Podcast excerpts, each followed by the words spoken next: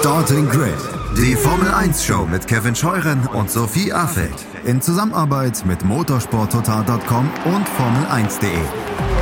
Keep racing auf meinsportpodcast.de. Einen schönen guten Tag und herzlich willkommen zu Starting Grid, eurem Formel 1 Podcast auf meinsportpodcast.de. Ich bin Kevin Scheuren.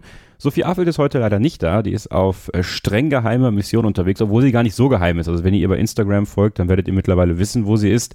Ähm, ich habe mir aber für den ersten kleinen Jahresrückblick des äh, Formel 1 Jahres 2022 die Belle Etage des Motorsport Network Deutschland, den Portalen motorsporttotal.com, formel1.de und de.motorsport.com eingeladen. Und zwar natürlich der Chefredakteur Christian Nimmervoll. Hallo Christian.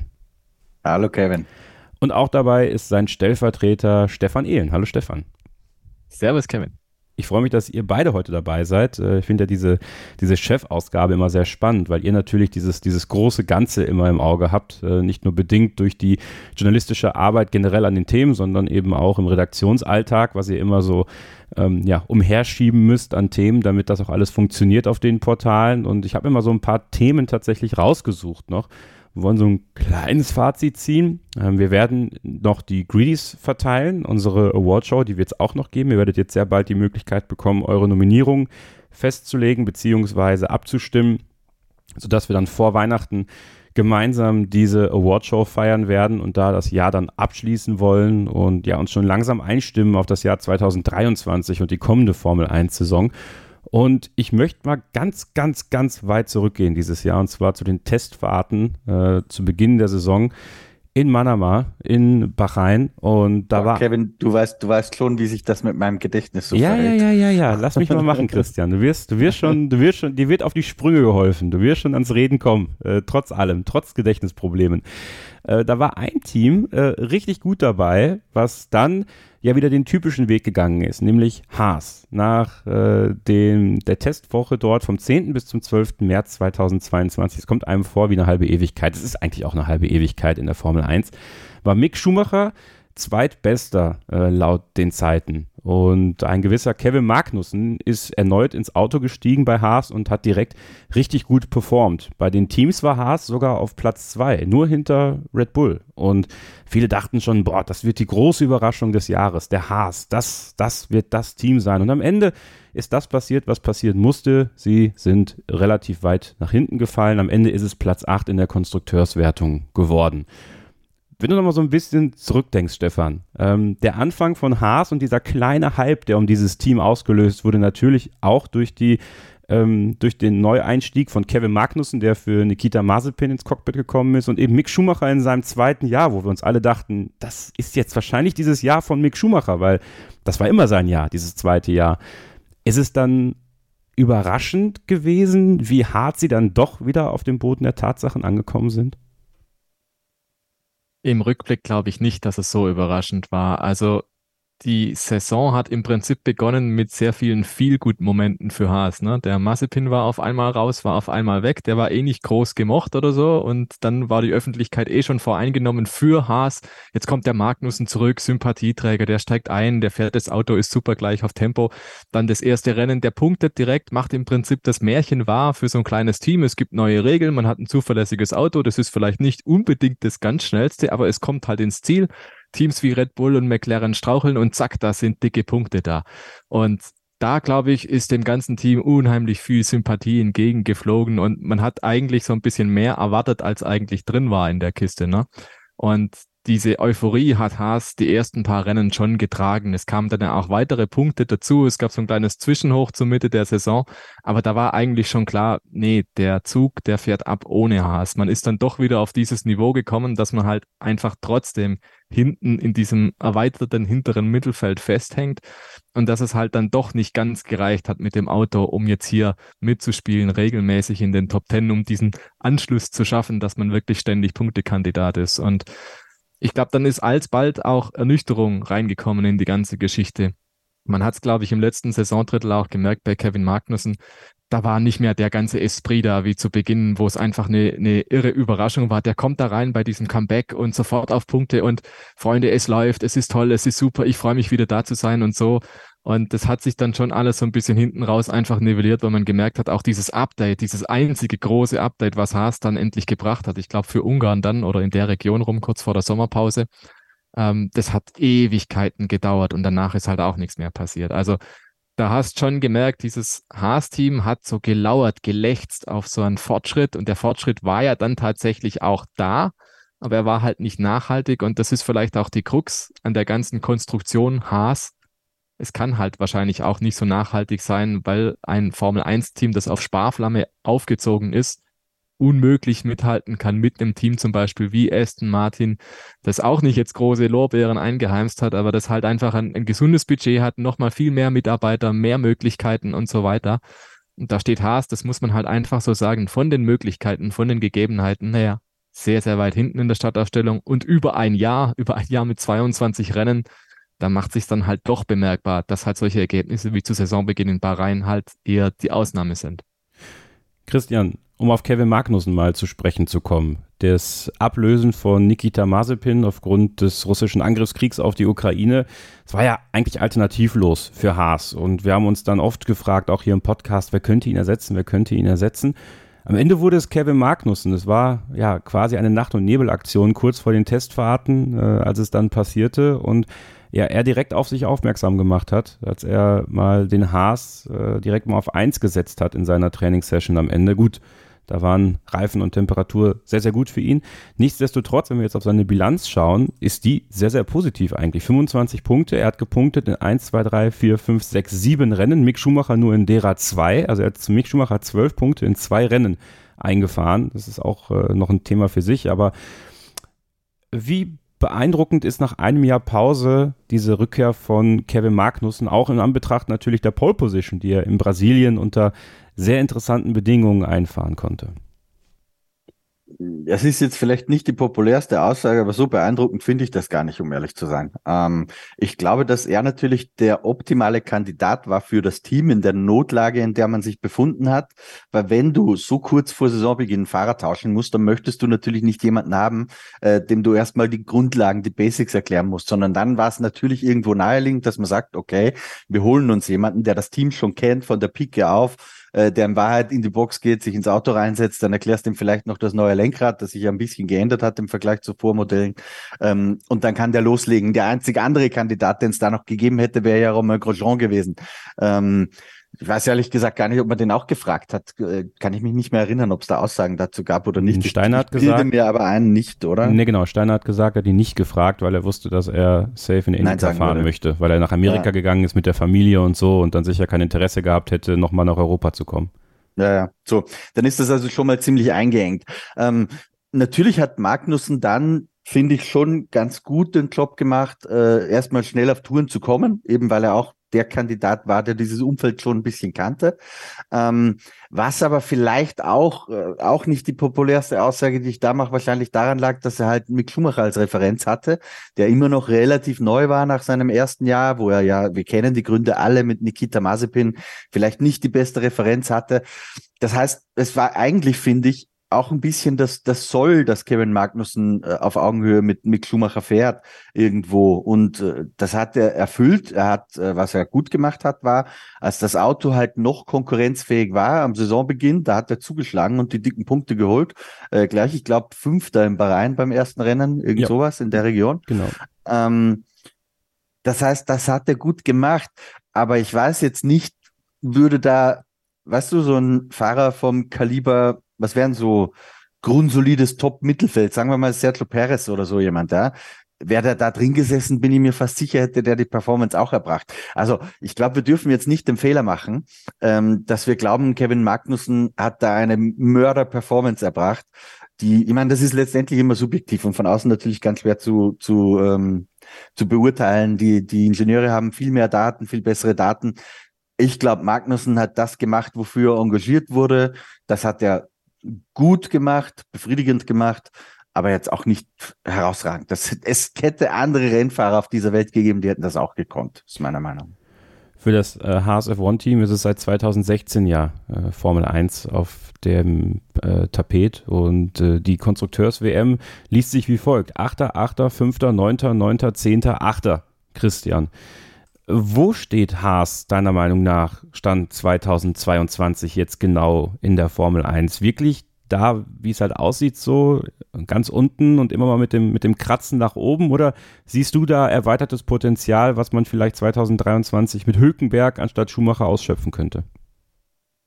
Also ich wage keine Prognose für 2023. Ich glaube, da müssen wir einfach erstmal abwarten. Aber so im Großen und Ganzen finde ich, dass Haas mit diesem achten Platz, den sie 2022 geholt haben, in etwa da gelandet sind, wo sie hingehören. Denn wir dürfen eines nicht vergessen. Stefan hat das vorhin schon angedeutet und ich finde das ganz wichtig.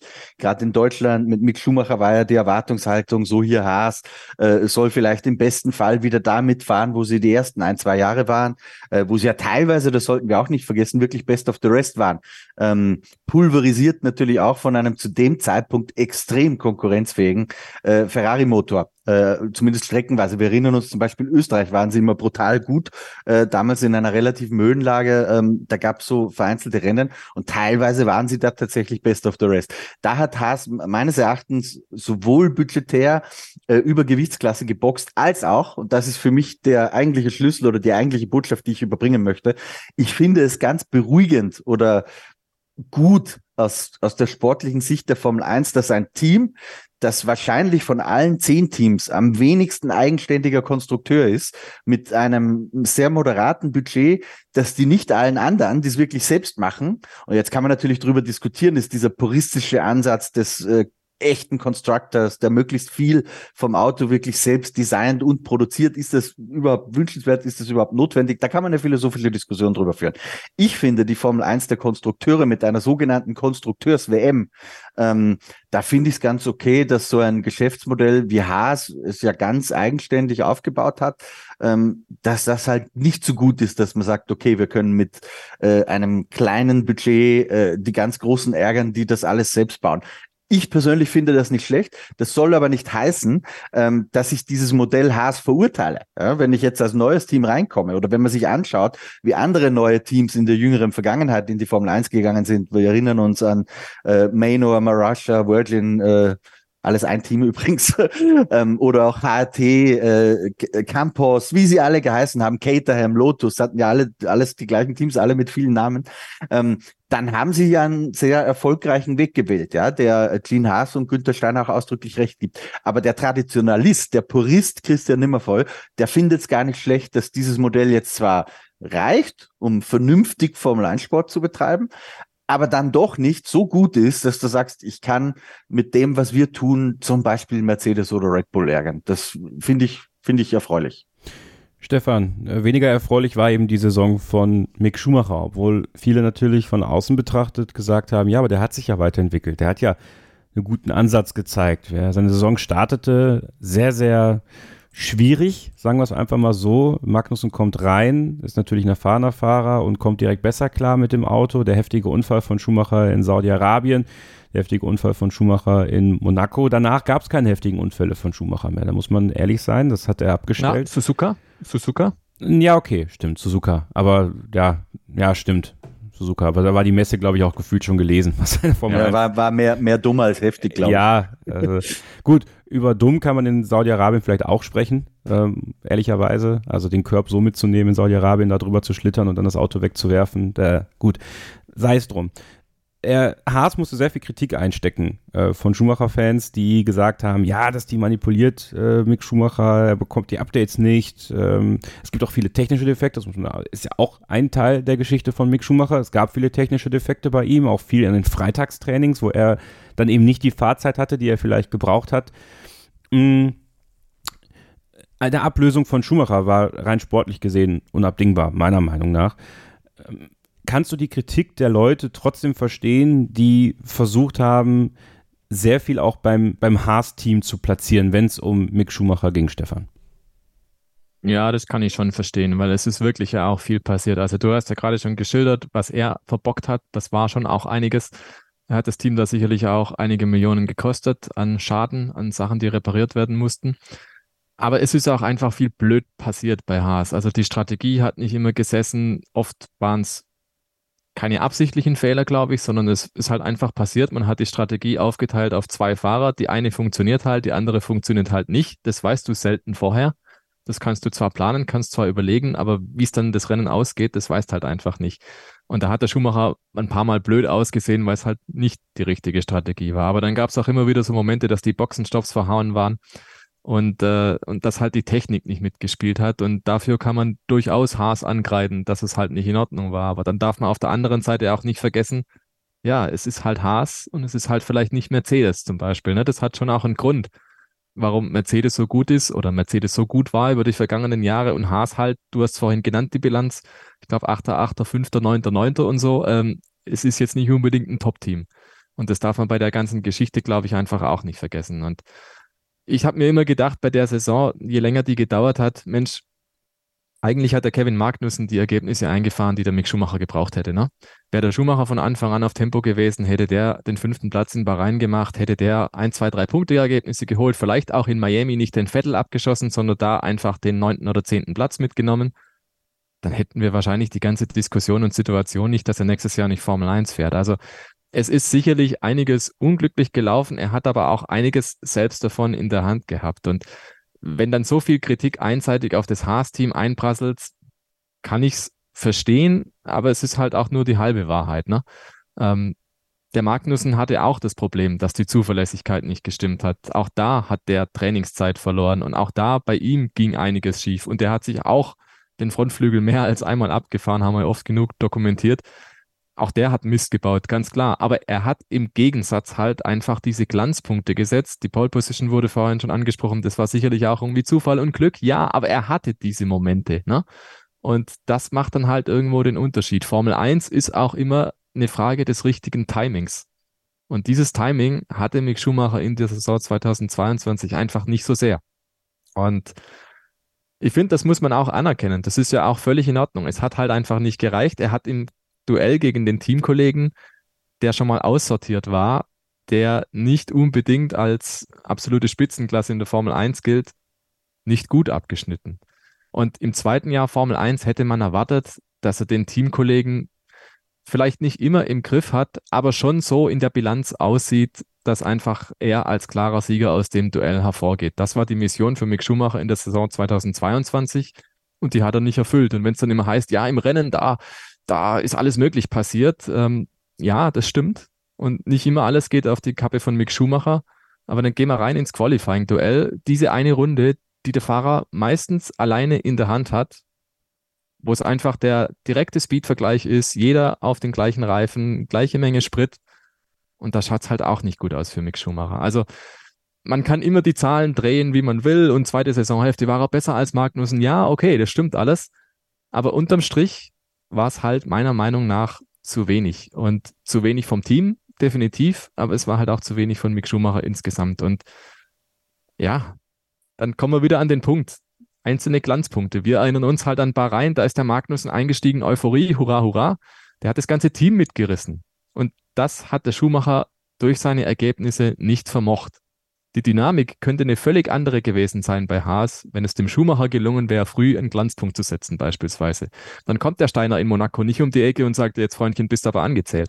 Dann ist da ein ganz anderes Gefüge, dann gibt es vielleicht auch keinen Sky-Boykott und alles weiter. Ne? Dann ist alles eitel Sonnenschein, es funktioniert ja, es läuft ja, man kann auf was aufbauen.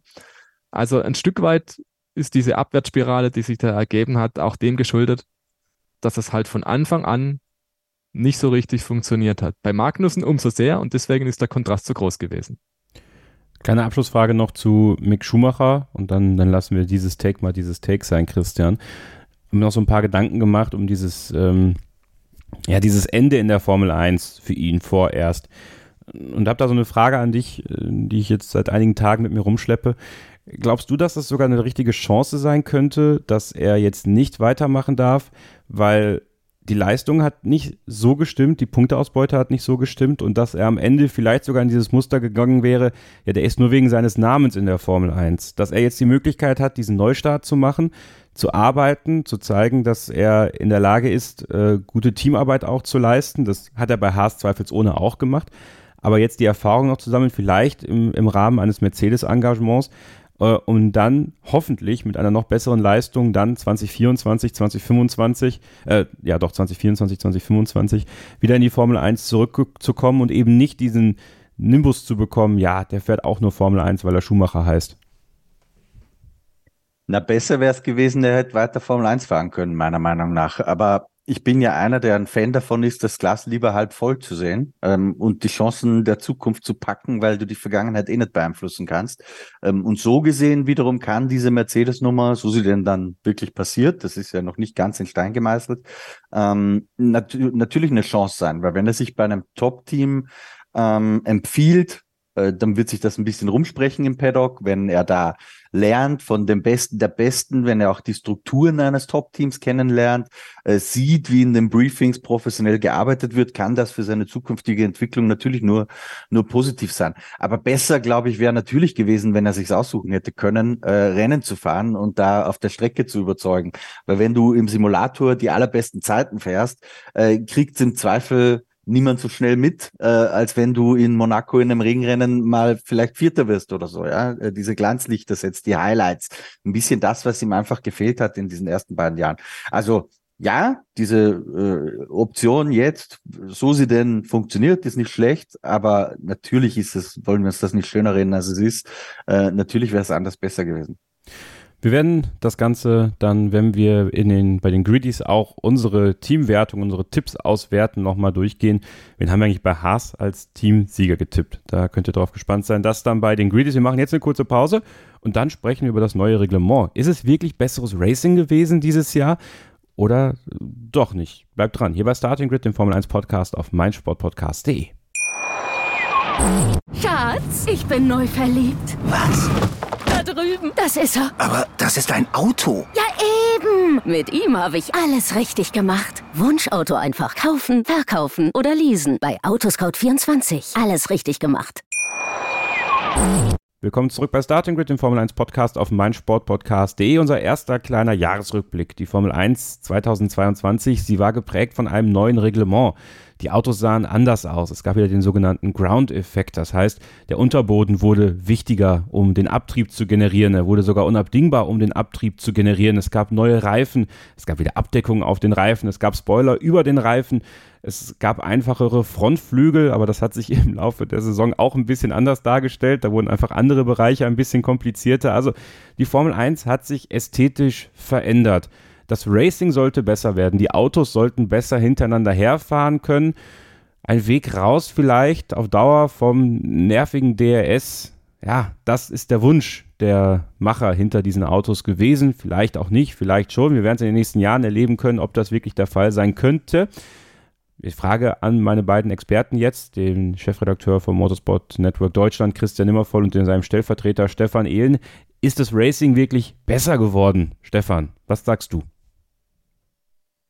Ich habe schon den Eindruck, dass man gesehen hat, dass die Autos tatsächlich besser racen können. Jetzt fange ich auch schon an zu reden wie Toto Wolf.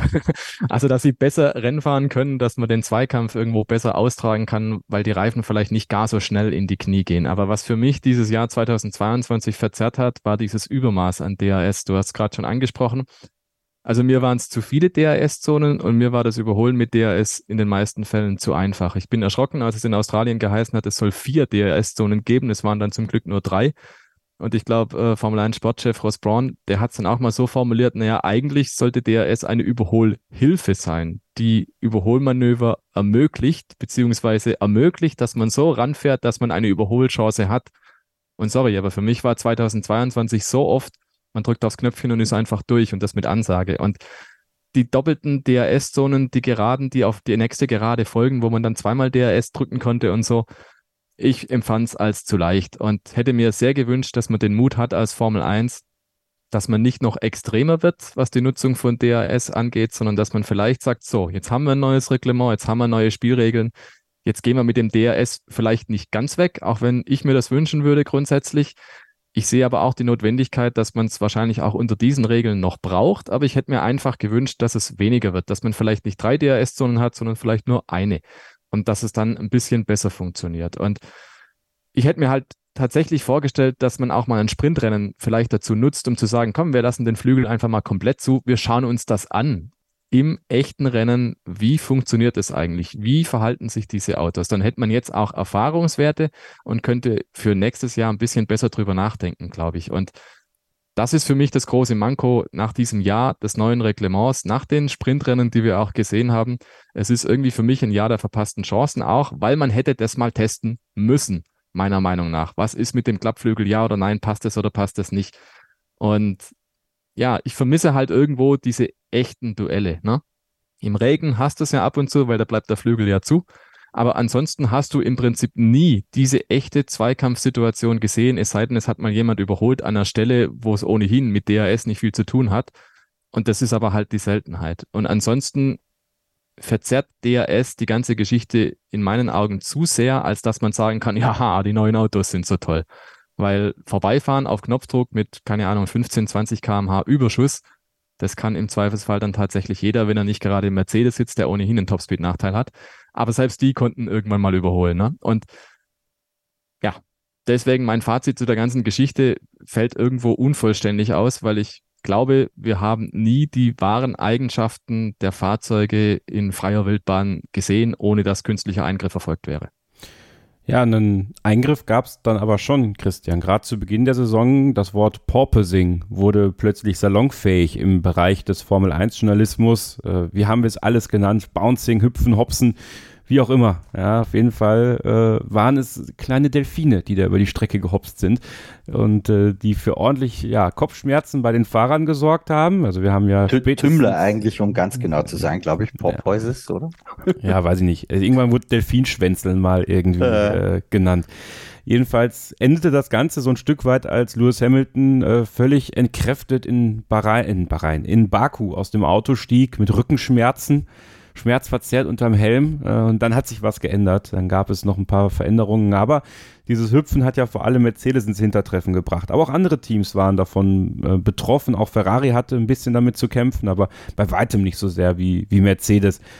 Äh, hast, hättest du gedacht, dass so ein, ja, fast schon, ich meine, klar, es ist physikalisch zu erklären, warum es zu diesem Porpoising kam. Äh, Albert Fabregas hat das ja sehr, sehr beeindruckend mit einem Löffel dargestellt und einem, einem Gebläse.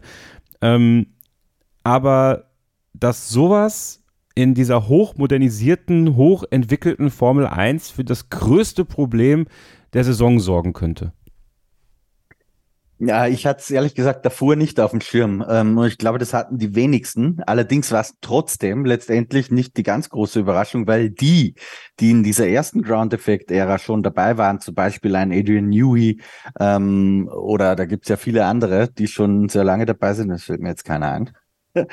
ähm, die hatten das ja auf dem Schirm und es wurde auch dann immer wieder mal erklärt. Ich weiß nicht, wie viel Wahrheit da dran steckt, aber ich kann es mir schon vorstellen, dass es vielleicht auch kein Zufall ist, dass eben zum Beispiel ein, ein Newey-Team Red Bull äh, damit jetzt nicht das Riesenproblem hatte, weil man da das vielleicht schon ein bisschen kommen gesehen hat. Wohingegen bei Mercedes, wo man mit die größten Probleme hatte, ähm, die Designabteilung mit lauter führenden Mitarbeitern gespickt war, die diese Ground Effect Ära 1 halt noch nicht erlebt hatten.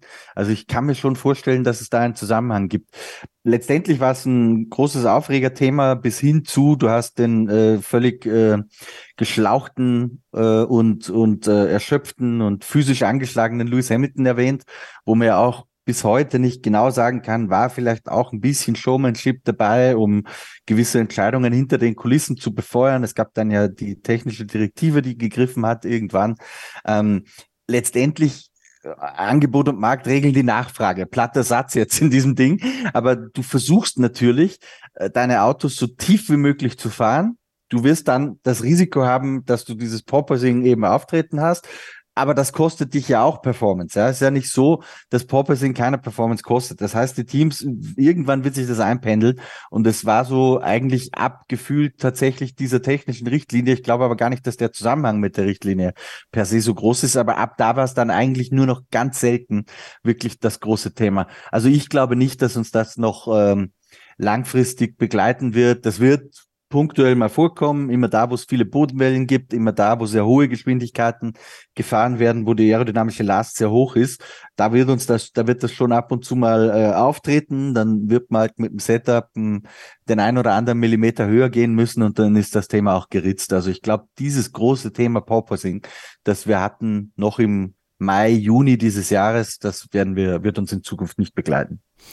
Gehen wieder ein Stückchen zurück. Wir haben uns ja alle gefragt, wie werden die Autos denn dann tatsächlich aussehen? Ja, also äh, uns war klar, wir haben ja diesen Prototypen gesehen, aber was machen die Teams daraus? Es gab ja immer noch Möglichkeiten für die Teams daran, was zu machen. Und wir haben dann auf dem YouTube-Kanal von Formel1.de, Christian und ich, damals im Livestream ganz viele Präsentationen gezeigt. Äh, eigentlich hat uns nur Aston Martin das echte Auto gezeigt. Ähm, kann man auch äh, darüber diskutieren, ob das gut oder schlecht war für sie, aber jedenfalls haben sie es gemacht.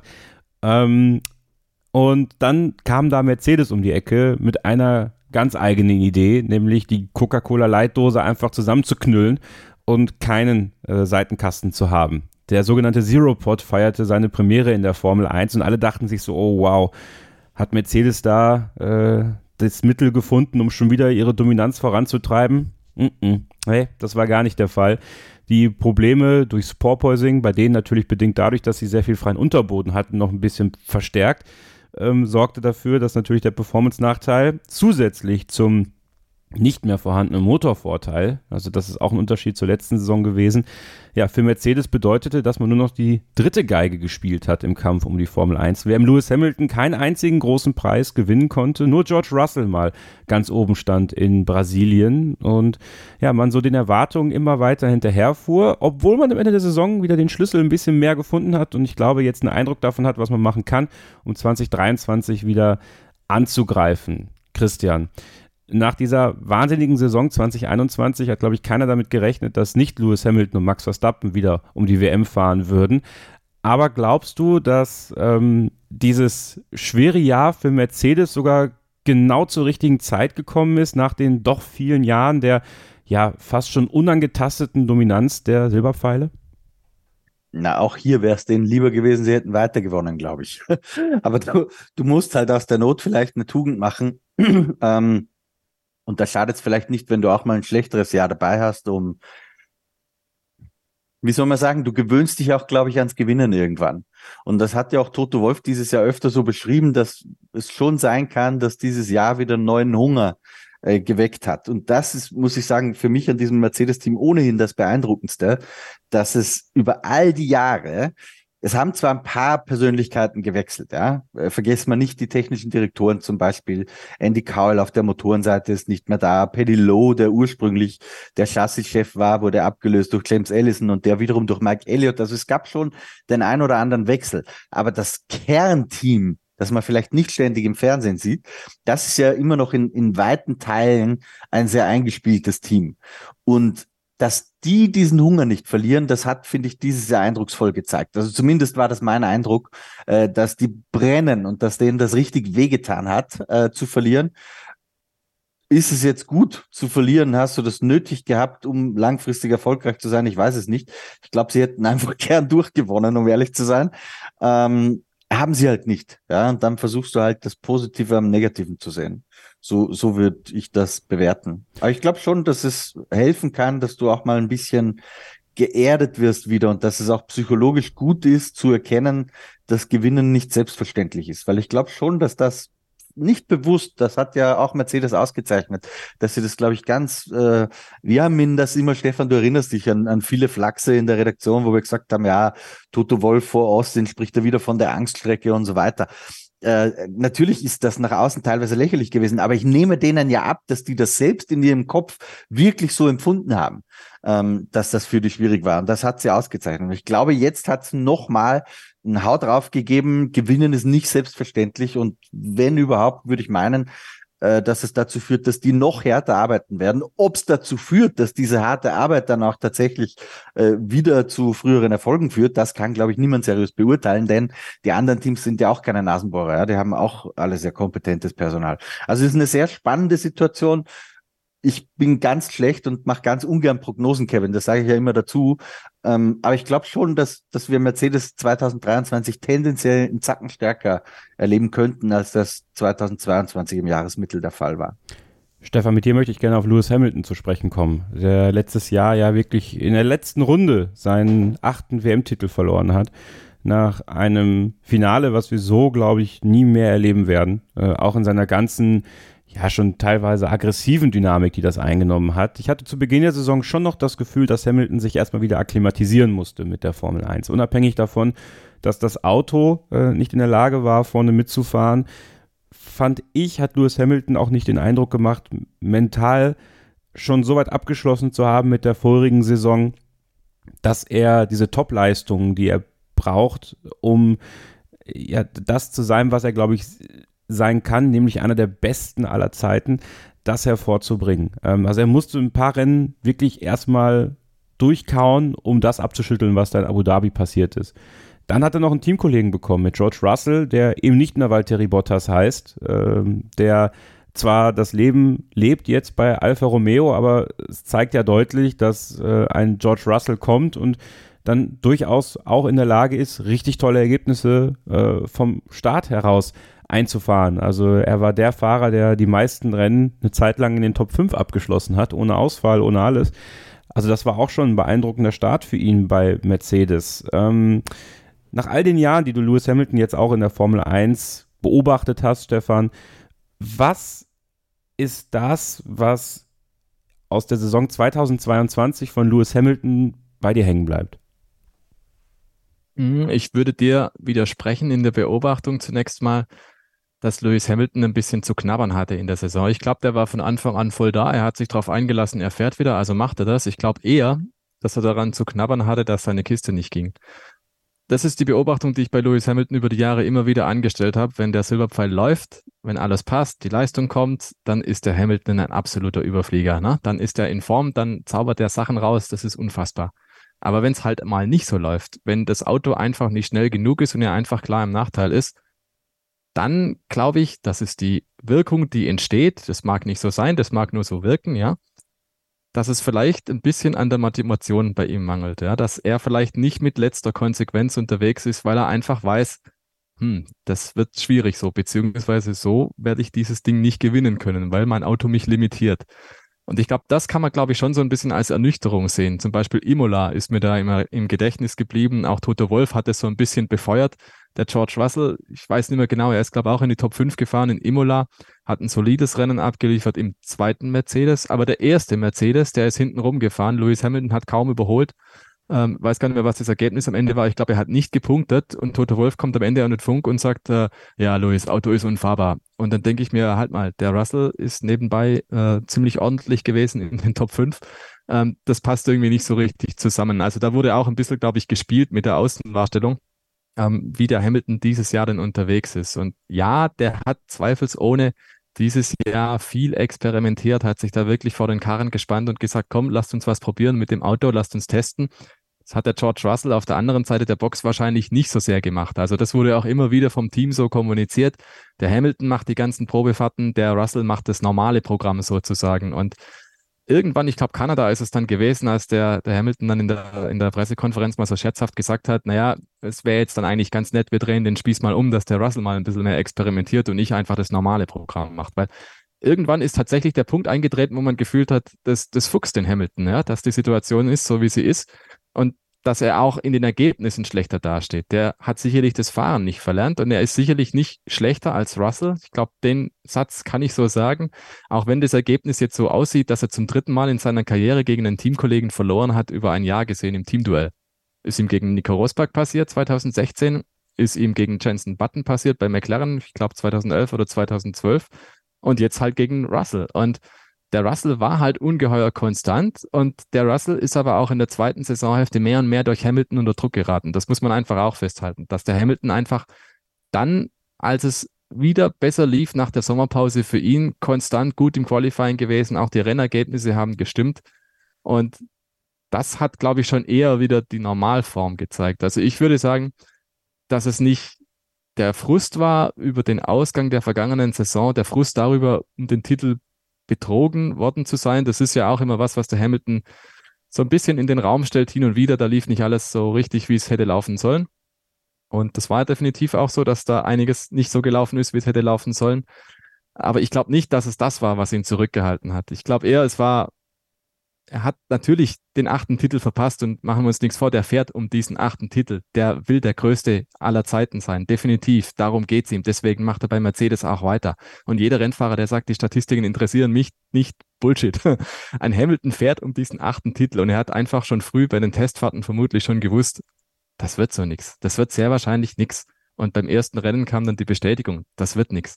Und dann glaube ich eher, dass ihm das zugesetzt hat, dass er einfach das Gefühl gekriegt hat, ei, jetzt sitze ich da und muss zusehen, wie andere die Erfolge einfahren und im Mercedes funktioniert es halt nicht. Und ich glaube schon, dass ihn das wirklich psychologisch belastet hat in dieser Saison, weil er hat nicht mehr viele Chancen. Ne? Ein George Russell, der ist glücklich, dass er jetzt im Mercedes sitzt. Wunderbar. Hat natürlich das Pech, dass das Timing nicht gestimmt hat, dass er, dass er, dass er nicht das abliefern kann, was er vielleicht im Mercedes hätte leisten können in den Vorjahren schon. Aber der hat noch ein paar Jahre vor sich, definitiv. Beim Hamilton weiß man es nicht. Der ist im Herbst seiner Karriere definitiv. Und diese Mission 8, das ist das wahrscheinlich, was ihn antreibt. Aber wenn du dann einfach siehst, ah, wird halt nix. Ich glaube schon, dass ihn das insgeheim irgendwo gefuchst hat. Wir werden nach einer kurzen Pause mal ein Thema mit reinbringen, wo wir den Bogen doch mal so ein bisschen ziehen zu Abu Dhabi 21 und dem, was danach passiert ist. Denn in der Saison 2022 gab es zwei Rennleiter. Und ob das so eine gute Idee war, darüber spreche ich mit Stefan Ehlen und Christian Nimmervoll hier bei Starting Grid, dem Formel 1 Podcast auf meinsportpodcast.de. Schatz, ich bin neu verliebt. Was? Da drüben. Das ist er. Aber das ist ein Auto. Ja, eben. Mit ihm habe ich alles richtig gemacht. Wunschauto einfach kaufen, verkaufen oder leasen. Bei Autoscout24. Alles richtig gemacht. Wir sind zurück hier bei Starting Grid, dem Formel 1 Podcast auf meinsportpodcast.de. Ich bin Kevin Scheuren. Sophie Affelt ist heute nicht dabei, zumindest nicht hier live on tape bei dieser Aufzeichnung. Wir werden sie gleich noch hören mit ihrem Saisonfazit. Aber äh, ich habe Christian Nimmervoll da, dem Chefredakteur von motorsporttotal.com, Formel1.de und de.motorsport.com und sein Stellvertreter, Stefan Ehlen. Wir sprechen jetzt über ein Thema, was sich aufgebaut hat, vor allem nach dem Saisonfinale in Abu Dhabi. Michael Masi der ähm, ja so einen sehr verheißungsvollen Start hatte als Rennleiter, der in diese Rolle schneller reinschlüpfen musste, als es eigentlich geplant war durch den plötzlichen Tod von Charlie Whiting und große Fußstapfen zu füllen hatte. In seiner ganzen Art und Weise nicht vergleichbar war mit Charlie Whiting, aber Let Them Race gelebt hat. Ja, also mehr zuzulassen, dass wieder dass nicht so viel auf einmal bestraft wird, dass, ähm, dass man einfach wieder gutes Racing sehen kann auf der Strecke, ohne dass man sofort Angst haben muss, eine 5-Sekunden-Strafe für ein bisschen Berührung zu bekommen. Eines der ja, wohl ikonischsten Manöver unter der Let Them Race-Regel war, es müsste Österreich 2020 gewesen sein, Leclerc gegen Verstappen, als, ähm, als es Rad an Rad ging.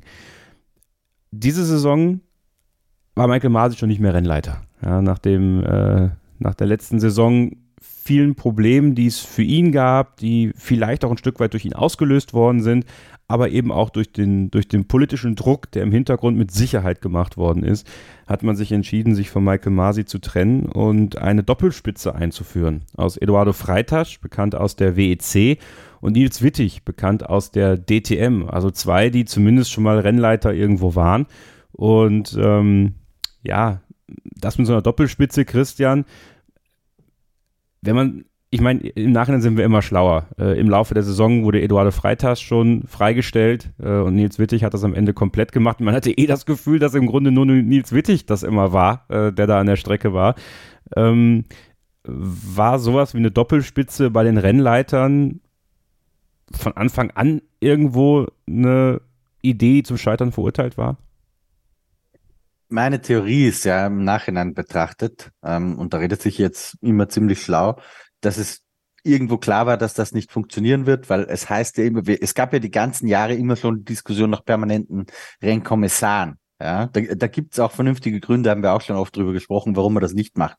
Und jetzt äh, selbst den Rennleiter nicht mehr permanent zu haben, war, glaube ich, nicht das Schlaueste. Meine Theorie dazu ist aber auch, dass man einfach, nachdem man ja Charlie Whiting, ich glaube 2019 auf tragische Weise verloren hatte und dann auch Michael Masi äh, in, äh, als Kollateralschaden nach Abu Dhabi 2021, hatte man ja niemanden, der sich jetzt unmittelbar aufgedrängt hatte. Ja, Masi war so ein bisschen, oder es wurde angefangen, ihn als Whiting-Nachfolger aufzubauen, aber den äh, designierten Masi-Nachfolger, den gab es innerhalb der vier noch nicht. Das heißt, man stand hier vor einem Problem, das man zu lösen hatte. Und ich weiß es nicht genau, das ist mir wichtig zu betonen, aber ich vermute, dass diese Doppellösung auch ein bisschen dazu diente, langfristig die beste nicht mehr Doppellösung zu finden und identifizieren, ja, weil man hatte mit ähm, Wittig und Freitasch zwei Kandidaten, die da äh, grundsätzlich dafür in Frage kamen, diesen Job zu machen. Und ich glaube, dass es auch ein bisschen damit zu tun hatte, dass man einfach ausprobieren wollte, wer kann es besser.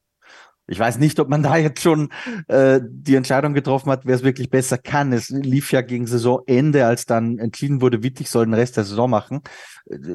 Daraus könnte man ja den Schluss ziehen, dass man eher glaubt, es wird wittig sein. Das, aber da sehe ich, um ehrlich zu sein, zu wenig rein. Aber ich glaube, dass das auch so ein bisschen die Motivation war, zu sagen, okay, äh, wir möchten uns mal anschauen, wie können die beiden das in der Praxis und äh, langfristig dann aber schon die Planung ist, äh, wieder auf einen Rennleiter hinzugehen. Ist Formel 1 Rennleiter, Stefan, generell ein undankbarer Job, wenn du ständig mit Charlie Whiting verglichen wirst? Ja, total. Also Michael Masi ist insofern eine arme Sau gewesen. Man, entschuldige mich für den Ausdruck, aber der konnte nur verlieren, der konnte nur abstinken, weil Charlie Whiting war für die Formel 1-Fahrer, für die Formel 1-Teams einer von uns sozusagen. Ne? Der ist in der Formel 1 groß geworden, von der Pike auf. Der war einer, der hat sich die Hände schmutzig gemacht an den Fahrzeugen, bevor er dann FIA-Funktionär wurde. Der ist so ähnlich wie Bernie Ecclestone, einfach mit der ganzen Struktur gewachsen. War einfach immer da, hatte unfassbar Erfahrung, Autorität und dann kommt Michael Masi. Ja, der war der Stellvertreter, der wurde aufgebaut als ein möglicher Nachfolger irgendwann down the line. Und der wird dann da reingeworfen. Und ich finde auch, dass die Behandlung von Michael Masi nicht in Ordnung war. Der wurde überlastet mit Aufgaben gleich in seinem ersten Jahr dann. Oder auch diese Unsitte, dass die Teamchefs dann per Funk ihn direkt anfunken konnten im Rennen und so. Das sind alles so Sachen, damit hat man es ihm nicht leichter gemacht. Haben wir alles schon durchgekaut. Aber ich finde einfach, seine Situation war da untragbar eigentlich. Also es ist ein Wunder, dass er die Saison überhaupt so gut gemeistert hat, weil der Druck auf ihn war einfach immens, weil es hieß bei allen und jeden Entscheidungen, die irgendwie ein bisschen vielleicht zu hinterfragen waren, ja, unter Charlie wäre das so und so gelaufen und so. Also er hatte da schon einen extrem großen Rucksack zu tragen, glaube ich. Und ja, Mai, wir reden auch immer hinterher leichter drüber, über irgendwelche Entscheidungen, die getroffen wurden. Ich glaube, als Rennleiter bist du eine arme Sau, weil du kannst das wirklich nur falsch machen. Wenn du zu konservativ bist, dann heißt es gleich sofort, es sind alles nur Memmen in der Formel 1, die sollen fahren, wenn es regnet. Und wenn du dann sagst, okay, dann schickt man sie raus, wenn es schüttet, dann heißt es, kannst du nicht machen, bist verrückt bei dem Regen, wenn da was passiert. Und dann passiert auch noch was vielleicht. Und dann bist du erst recht am Mops. Also ich glaube tatsächlich, es ist wirklich undankbar. Du kannst als Rennleiter viel mehr falsch machen als richtig wahrscheinlich. Und dementsprechend stehst du auch ganz anders im Fokus. Wenn es ein stinknormales Rennen wird, der Verstappen dominiert das, es gibt keine einzige gelbe Flagge, dann denkt niemand an den Rennleiter. Ne? Der Rennleiter hat vielleicht trotzdem genug zu tun. Aber wenn es ein Rennen ist, in dem alles durcheinander geht, eine wilde Safety-Car-Phase, Timing umstritten und so weiter, vielleicht noch rot, vielleicht schüttet es auch noch nebenbei, dann wird alles genau auf den Prüfstand gestellt. Das ist bei uns ja tatsächlich auch so, bei uns Medienschaffenden, dass wir dann gucken, ja, wie war das eigentlich? Die Entscheidung muss getroffen werden nach Artikel 12 äh, Absatz C. Punkt 2 und was auch immer. Und hat er das genauso gemacht? War das im Sinne des Reglements? Dann wird natürlich alles auseinandergenommen und auf den Prüfstein gestellt. Und was man da vielleicht manchmal vergisst, sind Menschen, die das machen. Ne? In dem Fall waren es zwei in diesem Jahr. Und die haben ein sehr hohes Stressniveau während so einem Rennen. Die werden entsprechend bezahlt, die werden entsprechend ausgebildet, alles klar, schon klar. Aber trotzdem, die müssen halt in Sekunden schnelle Entscheidungen treffen und die sollten möglicherweise oder sollten möglichst sitzen und sollten unanfechtbar sein, sozusagen, dass nicht hinterher irgendjemand das in Frage stellen kann. Und die müssen auch dafür sorgen, dass im Prinzip alle beteiligten Parteien, die Fans, die Teilnehmer und so weiter, die Formel 1 auch, die FIA, dass die alle zufrieden sind und jeder hat irgendwie andere Interessen. Die einen wollen hauptsächlich Autos fahren sehen, die anderen wollen, dass die Autos nicht kaputt gehen, die nächsten wollen, dass der Sport nicht in Misskredit gebracht wird und so weiter und so fort. Und das alles konzentriert sich und bündelt sich beim Rennleiter. Und ich glaube einfach, es ist zum Scheitern verurteilt. Also mit zwei Leuten sowieso, das war meiner Meinung nach von Anfang an eine Schnapsidee.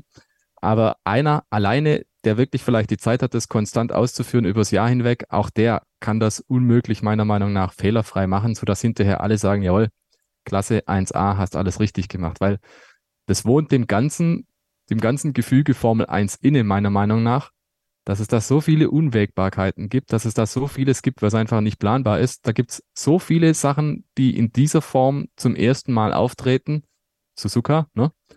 Ähm, dass man da völlig, meiner Meinung nach, unmöglich alles richtig machen kann. Und da bin ich wieder bei meinem Punkt. Wie du es machst, du machst es falsch. Tja, Suzuka war ja dann auch das Ende von Eduardo Freitasch. Also äh, war natürlich wirklich äh, ja, ein, ein maßgebliches Wochenende dann für die Entscheidung hin zu Nils Wittig, der ja Stand jetzt dann auch nächstes Jahr vermutlich Rennleiter sein wird. Christian, vor der Saison hat man ähm, die Rennleitung auch damit entlastet, dass man die, die Funksprüche, die man letzte Saison noch eingespielt hatte, also 2021, nicht mehr macht, also mit dem Team. Und dass auch generell das Gefunke zwischen Team und äh, Rennleiter ein bisschen reguliert wurde, was ja teilweise 2021 zumindest gefühlt, weil wir zum ersten Mal die Möglichkeit bekommen haben, da auch zuzuhören, völlig außer Kontrolle geraten ist. Also es wurde auch unter Charlie Whiting natürlich gefunkt und gemacht und sicherlich auch mal der eine oder andere Deal gemacht. Ähm, trotzdem, so ein Jahr jetzt ohne diesen veröffentlichten Funk, äh, klar, aus Fansicht kann man sagen, schade, dass er nicht mehr da ist, aber für mich nach wie vor eine der wichtigsten Sachen und, und, und nach wie vor, also jetzt ein Jahr, dieses Jahr jetzt betrachtet, ich wünschte mir schon fast, man hätte es einfach unter Masi schon gelassen, weil ich glaube, dass ein Großteil dessen, weswegen er am Ende gehen musste, diese teilweise sehr unglücklichen Funksprüche waren. Und ähm, wenn das nicht gewesen wäre, hätte man, glaube ich, über einiges so ein bisschen hinwegsehen können und ihm noch eine Chance geben können, im Zweifel vielleicht jemanden neben ihn setzen können, weil ähm, diesen Nachteil hatten jetzt Wittig und Freitag diese Saison einfach nicht. Wie siehst du es? Anders, um ehrlich zu sein. Ich bin immer ein Freund von Transparenz. Ähm, und man stelle sich vor, wir hätten diesen Funk in Abu Dhabi nicht gehört. Wir hätten ja die Hälfte gar nicht mitbekommen von diesem Drama. Das Toto Wolf No, Michael No und das Intervenieren von Christian Horner äh, beim Safety Car von, von Latifi, glaube ich, war das. Also, oder auch den Bazar von Saudi-Arabien, ganz legendär.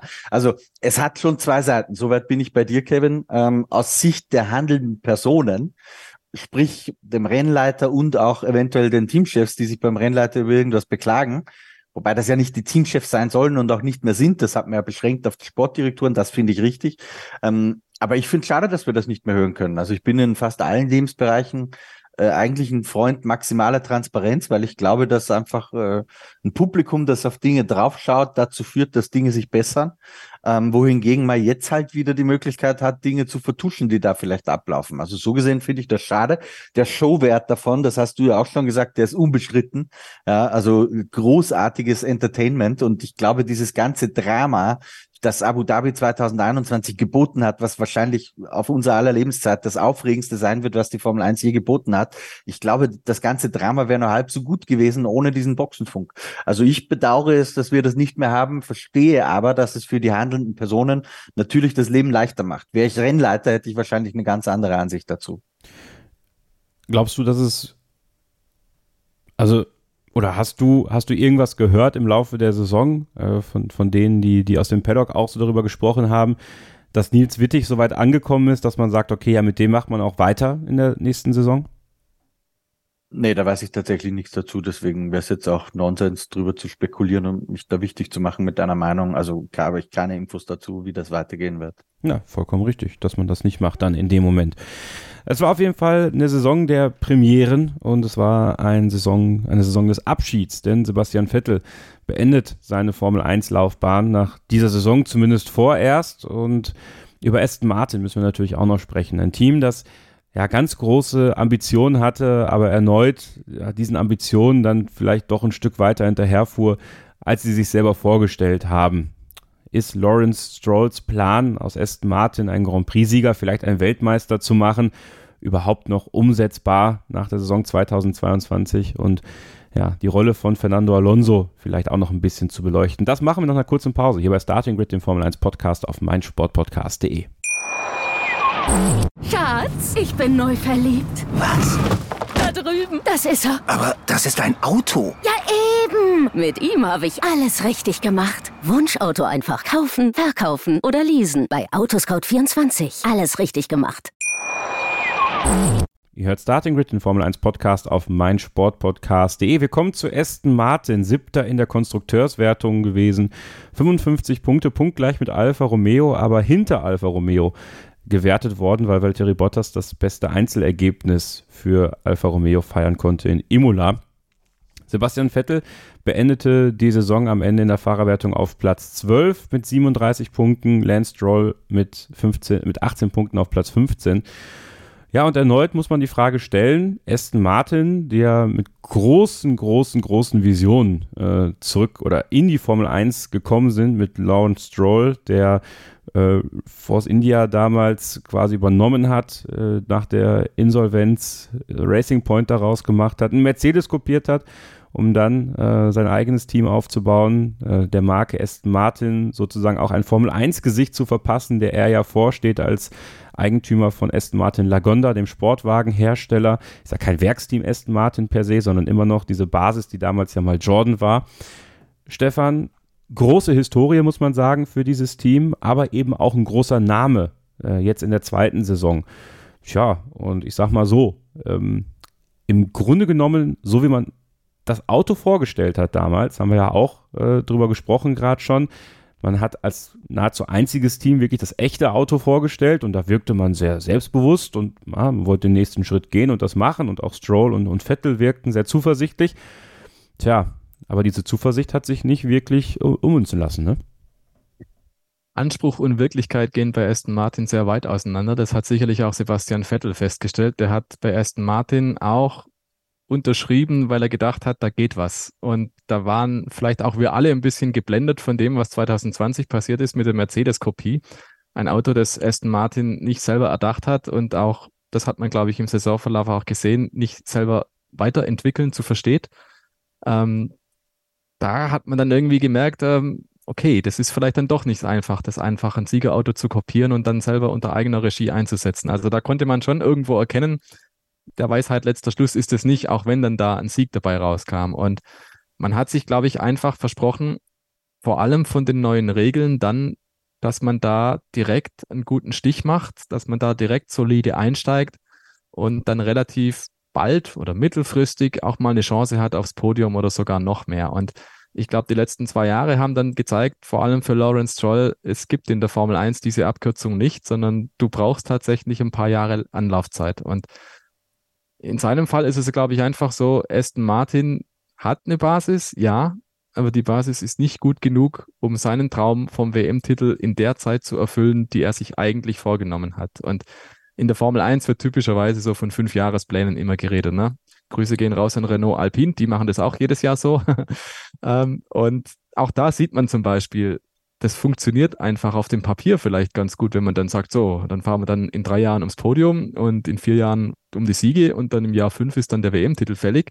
Und bei Aston Martin sieht man halt einfach, naja, es knatscht halt und knietscht halt irgendwo, aber so richtig voran geht's halt nicht. Das liegt sicherlich auch daran, dass die Corona-Pandemie da ziemlich reingehauen hat und die Planungen für das neue Werk in Silverstone durcheinander gebracht hat verzögert sich alles, aber fairerweise muss man sagen, das hätte wahrscheinlich für 2021 und für 2022 unmittelbar auch nichts gebracht, sondern das ist tatsächlich eine mittel- bis langfristige Investition. Also Aston Martin holt neue Leute, die rüsten auf, Martin Wittmarsch ist da und so weiter und so fort.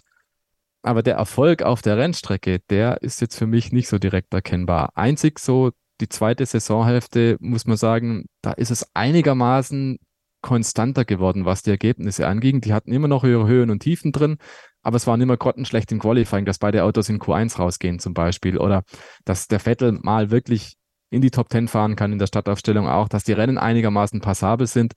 Man hat tatsächlich in der zweiten Saisonhälfte, ich glaube, nur in zwei Rennen nicht gepunktet. Das ist schon mal gar nicht so schlecht für Aston Martin Verhältnis, wenn man nochmal zurückgeht zum Saisonanfang. Ich habe immer noch die Bilder von äh, Lance Stroll im Kopf, wie er in Melbourne das Lenkrad loslässt, also bei niedriger Geschwindigkeit, und man sieht aus der Onboard-Perspektive, wie das Lenkrad einfach macht, was es will. Und du das Gefühl hast, um Gottes Willen, was fahren die da? Die fahren ein Auto, das, da, da weiß man nicht, was das tut, was da kaputt ist. Und insofern ist die Saison mit Platz 7 und einigermaßen passablen Punkteergebnissen, einigen Sensationen von Sebastian Vettel, glaube ich, darf man so sagen.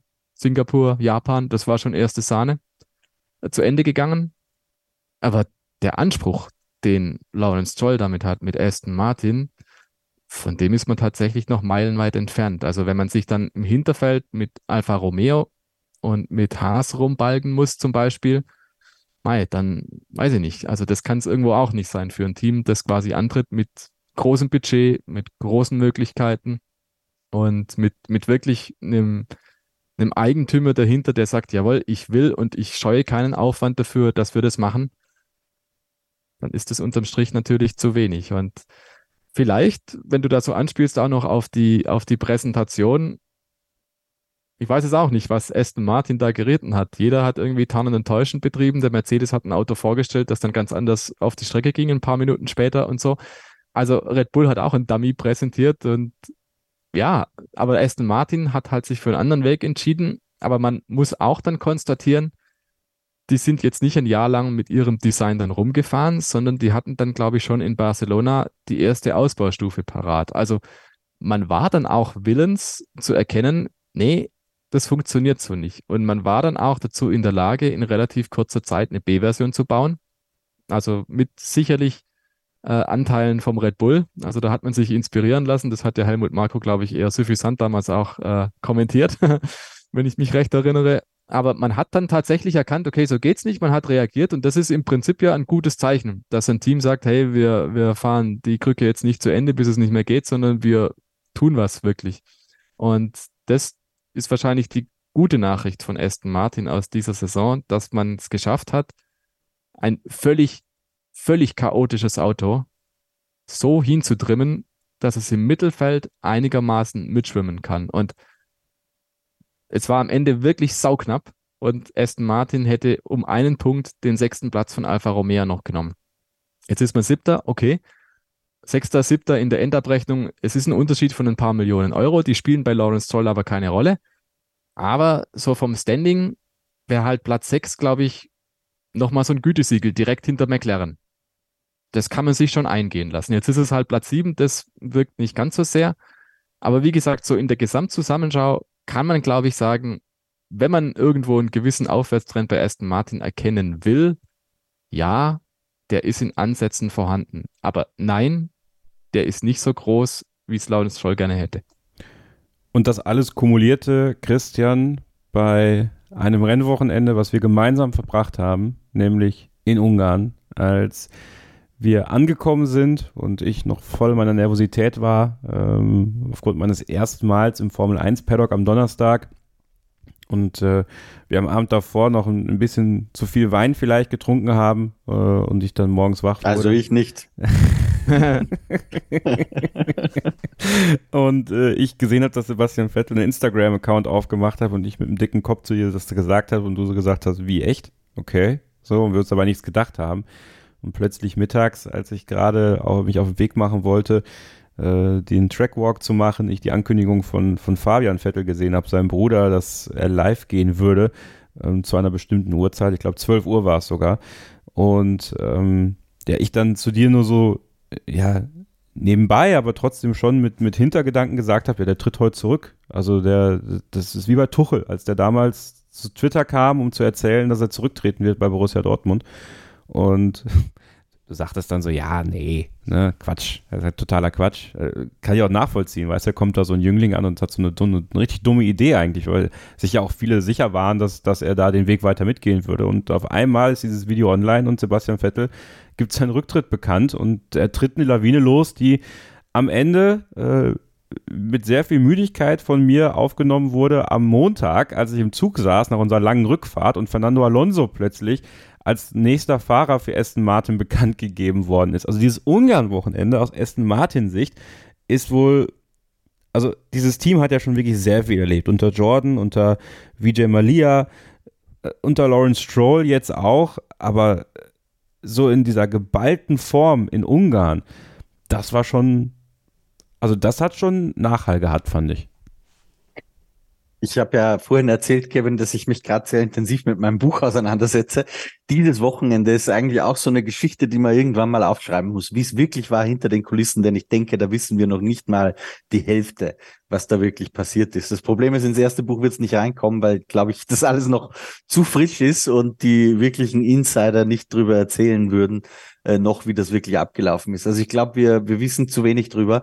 Ähm, zu Vettels Instagram-Ding, das hat natürlich im Nachhinein betrachtet, da ist man dann immer klüger, äh, hat er das ja schon ein bisschen angekündigt, weil auf einer der Pressekonferenzen bei den Rennen davor, da wurde ihm ja mal sinngemäß, ich erinnere mich nicht mehr ganz genau, die Frage gestellt, welche Plattform er denn in Zukunft zu nutzen wird, ähm, um, um seine Meinungen zu äußern und oder wo man schauen sollte nach Vettel, ich weiß nicht genau. Da hat er dann so mit dem Grinsen gesagt, watch Instagram. Das hätte eigentlich die Alarmbells, äh, die Alarmglocken auslösen sollen. Bei mir hat's aber nicht. Äh, da hattest du den besseren Riecher. Ähm, ja, Wahnsinn, oder? Dann, das Ganze ist ja noch gemündet in Piastri Gate, das hing ja alles zusammen. Stimmt, oder? Ähm, eine der schrägsten Affären dieses Jahr, äh, wo wir, wie gesagt, ganz viel, glaube ich, noch nicht wissen. Dieser Rücktritt von Sebastian Vettel, ähm, in, in Anbetracht dessen, dass diese Entwicklung bei Aston Martin einfach nicht, nicht so weit vorangegangen ist, dass er gesagt hat, okay, ich bin in einem siegfähigen Auto, aber jetzt auch, sind ja jetzt viele Monate seitdem ins Land gezogen, er hat viele Interviews gegeben. Also ich bin mir immer noch sicher, wenn das ein Auto wäre, was, was unter den Top 5 vielleicht wirklich dauerhaft ist und anklopft ans Podium und vielleicht auch mal einen Rennsieg einfahren kann, dann wäre Sebastian Vettel nicht zurückgetreten, sondern hätte dort verlängert, Christian. Bin ich ganz deiner Meinung. Ähm, und er hat das ja, er hat es nicht ganz direkt so ausgesprochen, aber er hat durch die Blume schon manchmal ein bisschen angedeutet. Ich unterstelle mal, hätte ein Toto Wolf jetzt beim angerufen und hätte gesagt, du, Sebastian der Louis, der hat jetzt ein super Angebot aus Hollywood. Ähm, deswegen brauchen wir einen Fahrer und irgendwie, wir verstehen uns dufte seit deiner damals tollen Fahrer bei deinem 30er. Ähm, kommst nicht zu uns zu Mercedes. Ich glaube, dann, dann wäre er schon noch weitergefahren. Aber so realistisch muss man ja auch sein. Die, die Sebastian Vettel hat eine ganz großartige Vergangenheit in der Formel 1 gehabt. Er hat noch ab und zu in der Gegenwart wirklich seine Leistungsfähigkeit absolut aufblitzen lassen. Das letzte Wochenende in Abu Dhabi, finde ich, war nochmal ein sportlich herausragendes, was seine Performance betrifft. Aber man muss natürlich auch ganz ehrlich sein und sagen, in diesen zwei Jahren bei Aston Martin war nicht immer nur das Auto schuld dran, dass er nicht ganz so geliefert hat, wie es vielleicht eigentlich noch in ihm stecken würde, sondern letztendlich war es natürlich auch ein bisschen sein eigenes Zutun, dass er sein Potenzial des Zweifellos noch da wäre, nicht immer abgerufen hat. Und somit war er dann, glaube ich, auch auf der Shoppingliste der Top-Teams äh, halt nicht mehr ganz weit oben. Ähm, Dinge gehen irgendwann zu Ende. Ich finde, er hat ein sehr schönes Ende gehabt. Dieser Abtritt in Abu Dhabi war ein, wie ich finde, herausragend emotionaler, schöner. Auch von selbst selbst, auch schon in Ungarn, Kevin. Du hast ja da auch vor Ort live miterlebt. Ja. Ähm, wirklich finde ich menschlich sehr, sehr emotional und irgendwie genau richtig gelöst. All die Dinge, die er gesagt hat, finde ich, waren wirklich herausragend gut. Von daher wünsche ich mir irgendwie sogar, dass es das jetzt war und dass er nicht zurückkommt wie Fernando Alonso. natürlich habe ich auch ein, ein Teil in meinem Herzen sagt auch, boah, Sebastian Vettel, den würde ich irgendwie gerne noch mal sehen. Aber realistisch betrachtet wird so viel besser nicht mehr werden, als viermal Weltmeister zu werden. Und dann wäre dieses schöne Ende eigentlich, so möchte man ihn in Erinnerung behalten. Also ich glaube, das ist bei mir das, das überwiegende Gefühl. Ja, bei mir auch. Also ich fand das ja ganz faszinierend. Ich meine, ich habe das ja auch gemacht äh, in Ungarn.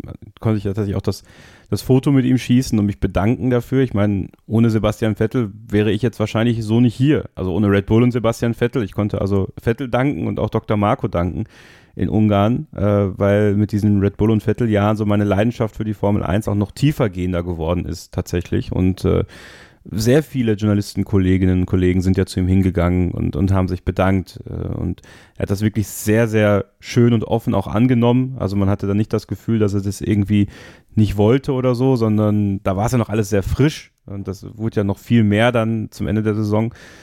Ja, und äh, Fernando Alonso wurde in Ungarn, Stefan, dann als sein Nachfolger bekannt gegeben und im Nachhinein stelle ich mir halt immer noch die Frage, so, äh, dass Lawrence Stroll dieses Selfie mit mir in der Startaufstellung gemacht hat, so völlig bereitwillig und gut gelaunt, obwohl sein Fahrer gerade zurückgetreten ist äh, und man dachte, ja, okay, ähm, der muss da jetzt für eine Alternative sorgen, lässt mich halt schon immer noch stutzig zurück, so nach dem Motto, der wusste doch schon am Samstagmittag, was da am Tag drauf mit Fernando Alonso bekannt gegeben werden würde. Ja, mit Sicherheit. Also man braucht ja auch nicht glauben, dass das eine spontane Entscheidung war von Fernando Alonso und Lawrence Scholl, sondern so nach dem Motto, man spricht ja miteinander, man trifft sich ja regelmäßig und äh, nicht nur notwendigerweise an der Rennstrecke. Ich bin mir auch sehr sicher, dass es da entsprechend auch mal hin und her ging, so nach dem Motto, du, wenn du mal eine Option hast oder wenn der, wenn der Alpine auf die Nerven geht, dann weißt du ja, ne? wir finden dann schon eine Möglichkeit. Also ich kann mir gut vorstellen, dass da so aus Smalltalk mal ein bisschen was entstanden ist und dass man dann so gesagt hat, also wenn es diese Möglichkeit mal konkret gäbe, dann hätte ich unter Umständen Interesse, ohne jetzt da irgendjemand was in den Mund zu legen zu wollen. Aber so läuft das unter Umständen in der Formel 1, ne? Und äh, dann ergab sich die Möglichkeit mit Vettel und auch das war ja keine Kurzschlussentscheidung, sondern ich glaube, Sebastian Vettel ist auch ein Typ, der tatsächlich sehr transparent vorgeht und das hat er auch offen geschildert, dass man dass er sich da äh, dem Team geöffnet hat und frühzeitig signalisiert hat, okay, ich plane jetzt doch ein bisschen anders und dass die auch die Chance hatten, dann den Markt ein bisschen zu sondieren. Und ich glaube auch rückblickend, wenn man jetzt sieht, wie Fernando Alonso in den letzten Rennen dann doch gewettert hat gegen Alpine, dann hat er in den eineinhalb Jahren, die er jetzt dort war, doch ziemlich viel von dem unterdrückt, was er am Ende rausgelassen hat, weil er war sicherlich äh, bis zur Sommerpause auch mal unzufrieden bei Alpine und hat es aber erst halt danach rausgelassen. Also der hatte gute Ergebnisse bei Alpine, Fernando Alonso, aber er hatte offensichtlich auch gute Gründe zu sagen, nee, das will ich mir eigentlich nicht mehr weiter antun. Und wenn man jetzt da so mitkriegt, was da sich weiter für, in Anführungszeichen, Abgründe auftun, der Ocon, dass er lässt hat, hey, der Alonso ist eigentlich ein fauler Hund, der hat nie was gemacht, nur ich. Ähm, dann gibt's glaube ich, schon auch mehr als nur die Dollarscheine von Lawrence Troll, die Alonso dann zu Aston Martin getrieben haben. Aber Alonso ist für mich irgendwie ein bisschen ein Mysterium, muss ich sagen. Also da steige ich nicht ganz durch, was bei ihm so im Kopf vorgeht, was er so plant, warum er sich so verhält, wie er sich verhält, weil er hat jetzt im Prinzip seine schwarze Weste weiter fortgesetzt, jedes Mal verbrannte Erde zu hinterlassen. Bei jedem Team, bei dem er war, irgendwie hat er es geschafft, im Unfrieden zu gehen. Ähm, das hat vor ihm schon mal einer geschafft, und zwar Alain Prost. Allerdings hat der vier WM-Titel gehabt am Ende und nicht nur in Anführungszeichen zwei, wie Fernando Alonso. Fernando Alonso ist auch einer, der hatte eigentlich kein gutes Händchen für Timing. Und das siehst du an seiner Ausbeute, der hätte sicherlich auch viermal Weltmeister werden können. Da kam ihm dann ein Sebastian Vettel dazwischen oder ein Vitali Petrov in Abu Dhabi. Aber deswegen bin ich jetzt auch sehr gespannt, Aston Martin, wo ich vorhin gesagt habe, man hat so den Eindruck, da könnte tatsächlich ein bisschen was vorwärts gehen. Und Fernando Alonso, das kann wunderbar funktionieren, wenn du siehst, was der mit dem Alpine teilweise gemacht hat, was er da für Rennleistungen gezeigt hat. Also ich finde Fernando Alonso, der fährt unheimlich gut in seinem Alter. Der ist wahnsinnig ehrgeizig, der ist wahnsinnig motiviert. Und wenn der ein Auto hat, das halbwegs gut geht, dann wird er auch mit dem Aston Martin ähnliche Ergebnisse erzielen wie mit dem Alpine und dafür Aufregung sorgen. Da bin ich mir sehr sicher. Wo ich mir auch sehr sicher bin, ist, dass das eineinhalb Jahre gut geht. und wenn es dann aber halt irgendwie anfängt zu knirschen, dass wir dann den Fernando Alonso sehen, wie wir jetzt in der zweiten Saisonhälfte dann gehabt haben, dass er halt dann anfängt schimpfen und tun und macht. Ähm, aber da kann man sich irgendwie auch drauf freuen, den ehrlichen Alonso zu sehen sozusagen. Ähm, den unehrlichen hat man dann in der Phase immer dann gesehen, wenn er, wenn er Politik machen muss, wie zum Beispiel auch nach Austin mit seinem künftigen Teamkollegen Lance Stroll. Kein böses Wort, ne? nur am Funk, so ein bisschen aufgeregt natürlich, ja, aber dann, dann wurde nicht gestichelt und nicht. Also er ist auch ein sehr, sehr großer Politiker, Fernando Alonso, wenn es ihm gerade in den Plan passt. Und ja, Aston Martin, Fernando Alonso, irgendwie wird man denken, ist ein Stück weit unter seiner Würde, dass er sich in der Startaufstellung weiter nach hinten begibt, weil der Alpine ist ein Garant. Funktioniert, damit bist du best of the rest, damit hast vielleicht sogar die Chance mal auf ein Podium. Aber mit Aston Martin gurkst halt irgendwo im Mittelfeld rum. Aber da denke ich mir dann, der Alonso, klar, nimmt er das Geld mit, natürlich auch den schicken Firmenwagen, vielleicht auch den Botschafter, Markenbotschaftervertrag und was nicht noch alles. Aber ich sehe bei ihm auch mehr als bei allen anderen den sportlichen Ehrgeiz, auch mit einem Material, was vielleicht nicht unbedingt Position X hergibt, eben Position X oder vielleicht Position W sogar zu erreichen. Also den Stempel hat er für mich einfach, dass der Sachen möglich macht, dass er im Rennen einfach nochmal das extra rausholt, wo andere vielleicht nicht in dieses Niveau kommen. Und deshalb glaube ich, dass der Wechsel tatsächlich funktionieren kann. Und bin nur gespannt, wenn sich zu einer Pleiten, Pech und Pannen-Situation entwickelt, ähm, ja, wie kurz oder lang seine Zündschnur dann halt ist. Tja, werden wir beobachten und im letzten Take gleich über eben sein altes Team sprechen. Alpine, McLaren, Best of the Rest. Ihr denkt jetzt, ja, die reden heute noch über die Weltmeisterschaft. Nein, nein, das werden wir uns für die Greedy-Verleihung aufbewahren, denn über diesen WM-Kampf, da muss man noch mal ein bisschen dezidierter sprechen. Die Sendung heute, unser erster Jahresrückblick hier bei Starting Grid, sollte so ein paar Themen aus dem Mittelfeld äh, und Themen, die, die uns so ein bisschen auch ja ein bisschen näher angehen, wie zum Beispiel Mick Schumacher und Haas beleuchten, Sebastian Vettel und Aston Martin und eben auch das Thema Best of the Rest, Alpine, McLaren und Piastri Gate. Da hat Christian natürlich auch die wunderbare Brücke vorhin schon gelegt, denn dieses Rennen in Ungarn hat auch zwischen diesen beiden Teams für ordentlich Furore gesorgt, für politische Furore, die sich dann erst Monate später gelöst hat, sodass man jetzt weiß, wer nächstes Jahr bei McLaren fährt, wer bei Alpine fährt und, und, und. Und darüber sprechen wir nach einer kurzen Pause hier bei Starting Grid, dem Formel 1 Podcast auf meinsportpodcast.de. Schatz, ich bin neu verliebt. Was? Da drüben. Das ist er. Aber das ist ein Auto. Ja, eben. Mit ihm habe ich alles richtig gemacht. Wunschauto einfach kaufen, verkaufen oder leasen. Bei Autoscout24. Alles richtig gemacht. Ein letztes Mal zurück hier bei Starting Grid, dem Formel 1 Podcast auf meinsportpodcast.de. Stefan Ehlen und Christian Nimmervoll sind da, der stellvertretende Chefredakteur und Chef, äh, Chefredakteur des Motorsport Network Deutschland, den Portal motorsporttotal.com, Formel1.de und de.motorsport.com und ich bin Kevin Scheuren. Sophie Affelt ist heute nicht da. Die äh, ist auf geheimer Mission unterwegs. Also so geheim ist sie gar nicht. Wie gesagt, folgt ihr bei Instagram dann werdet ihr auf jeden Fall wissen, wo sie gerade ist. Aber sie hat uns auch ihr Saisonfazit noch eingesprochen. Das gibt es am Ende dieses Takes. Sie ist quasi das große Finale heute in der Ausgabe. Und ich äh, möchte mit Christian und Stefan jetzt noch über das äh, Best of the Rest Thema sprechen. McLaren und Alpine haben sich bis zum Ende der Saison da ordentlich gebettelt. Am Ende konnte Alpine sich durchsetzen mit Platz 4, 173 Punkte zu 159 Punkte bei McLaren. Und ich glaube, die kritische Frage, die man jetzt erstmal direkt Richtung McLaren stellen muss, Christian, ist, ist das Team zu sehr ein Einmann-Team gewesen? Also musste Lando Norris zu oft die Kohlen aus dem Feuer holen, während Daniel Ricciardo einfach viel zu weit weg war vom Briten und von seiner eigenen Leistungsfähigkeit? Die kurze Antwort ist ja. Also ich glaube, äh, ich habe es ja schon mehrfach gesagt, ich bin eigentlich ein großer Fan von Daniel Ricciardo und auch überzeugt davon, dass der das viel besser kann, als er sich die letzten zwei Jahre und insbesondere 2022 präsentiert hat. Aber er hat es halt bei McLaren nicht auf die Kette gebracht. Also ganz klares Urteil, äh, da ist eine Seite der Box weitgehend ausgefallen, das hat McLaren nicht geholfen.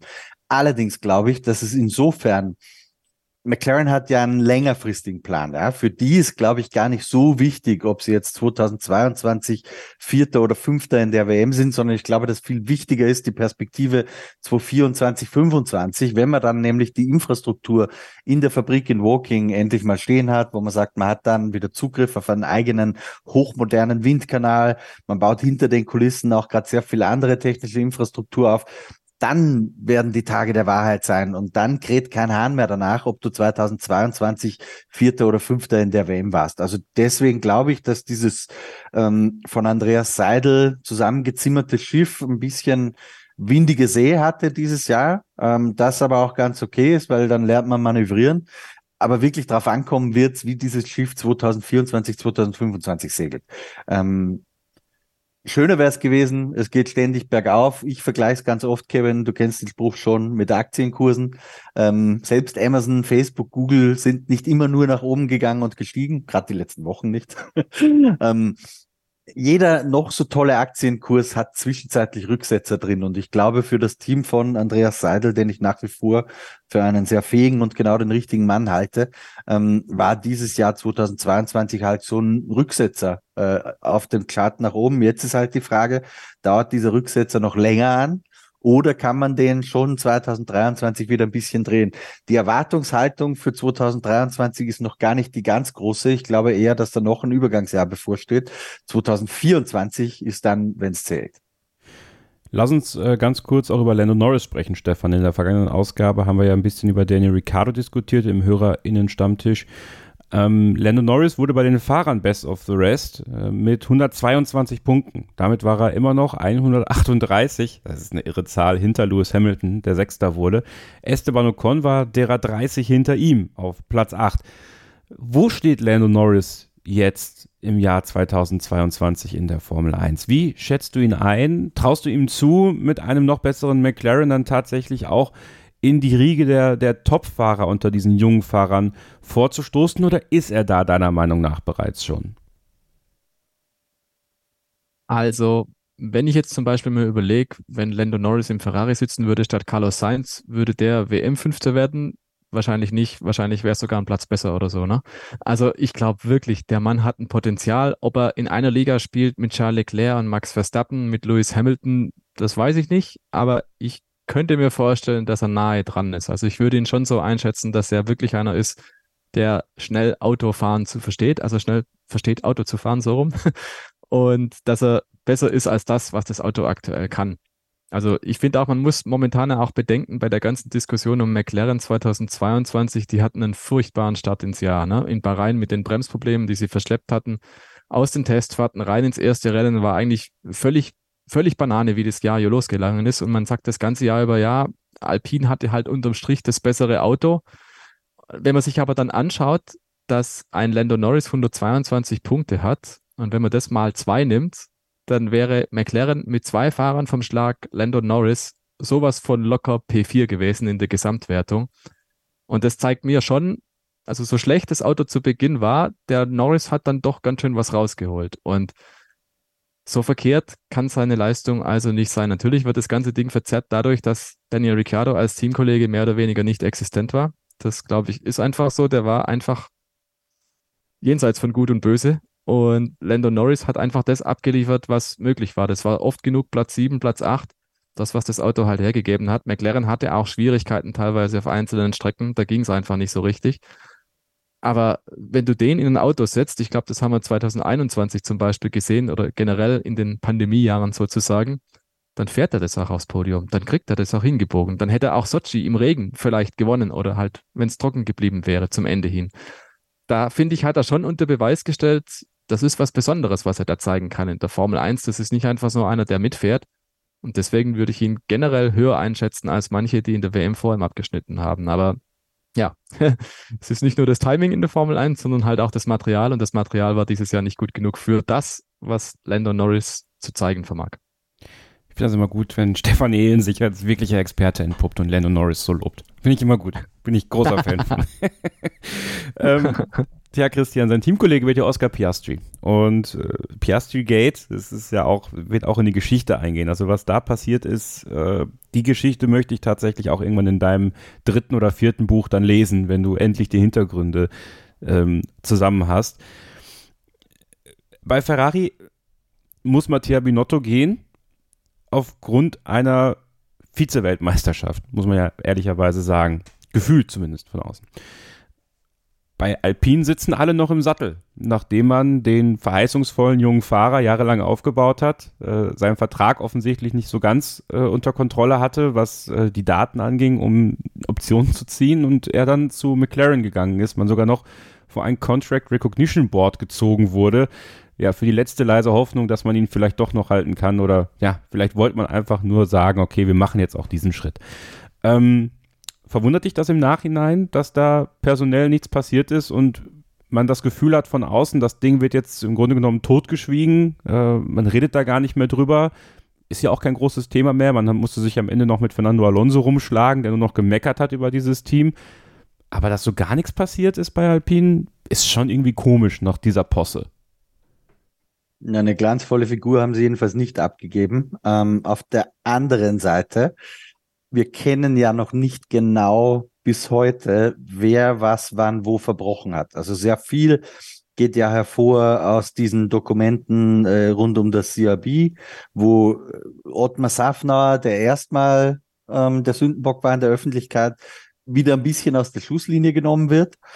Ähm, auch durch Aussagen von Fernando Alonso, der, der ja auch kurioserweise gesagt hat, mit Safnauer habe ich nie verhandelt.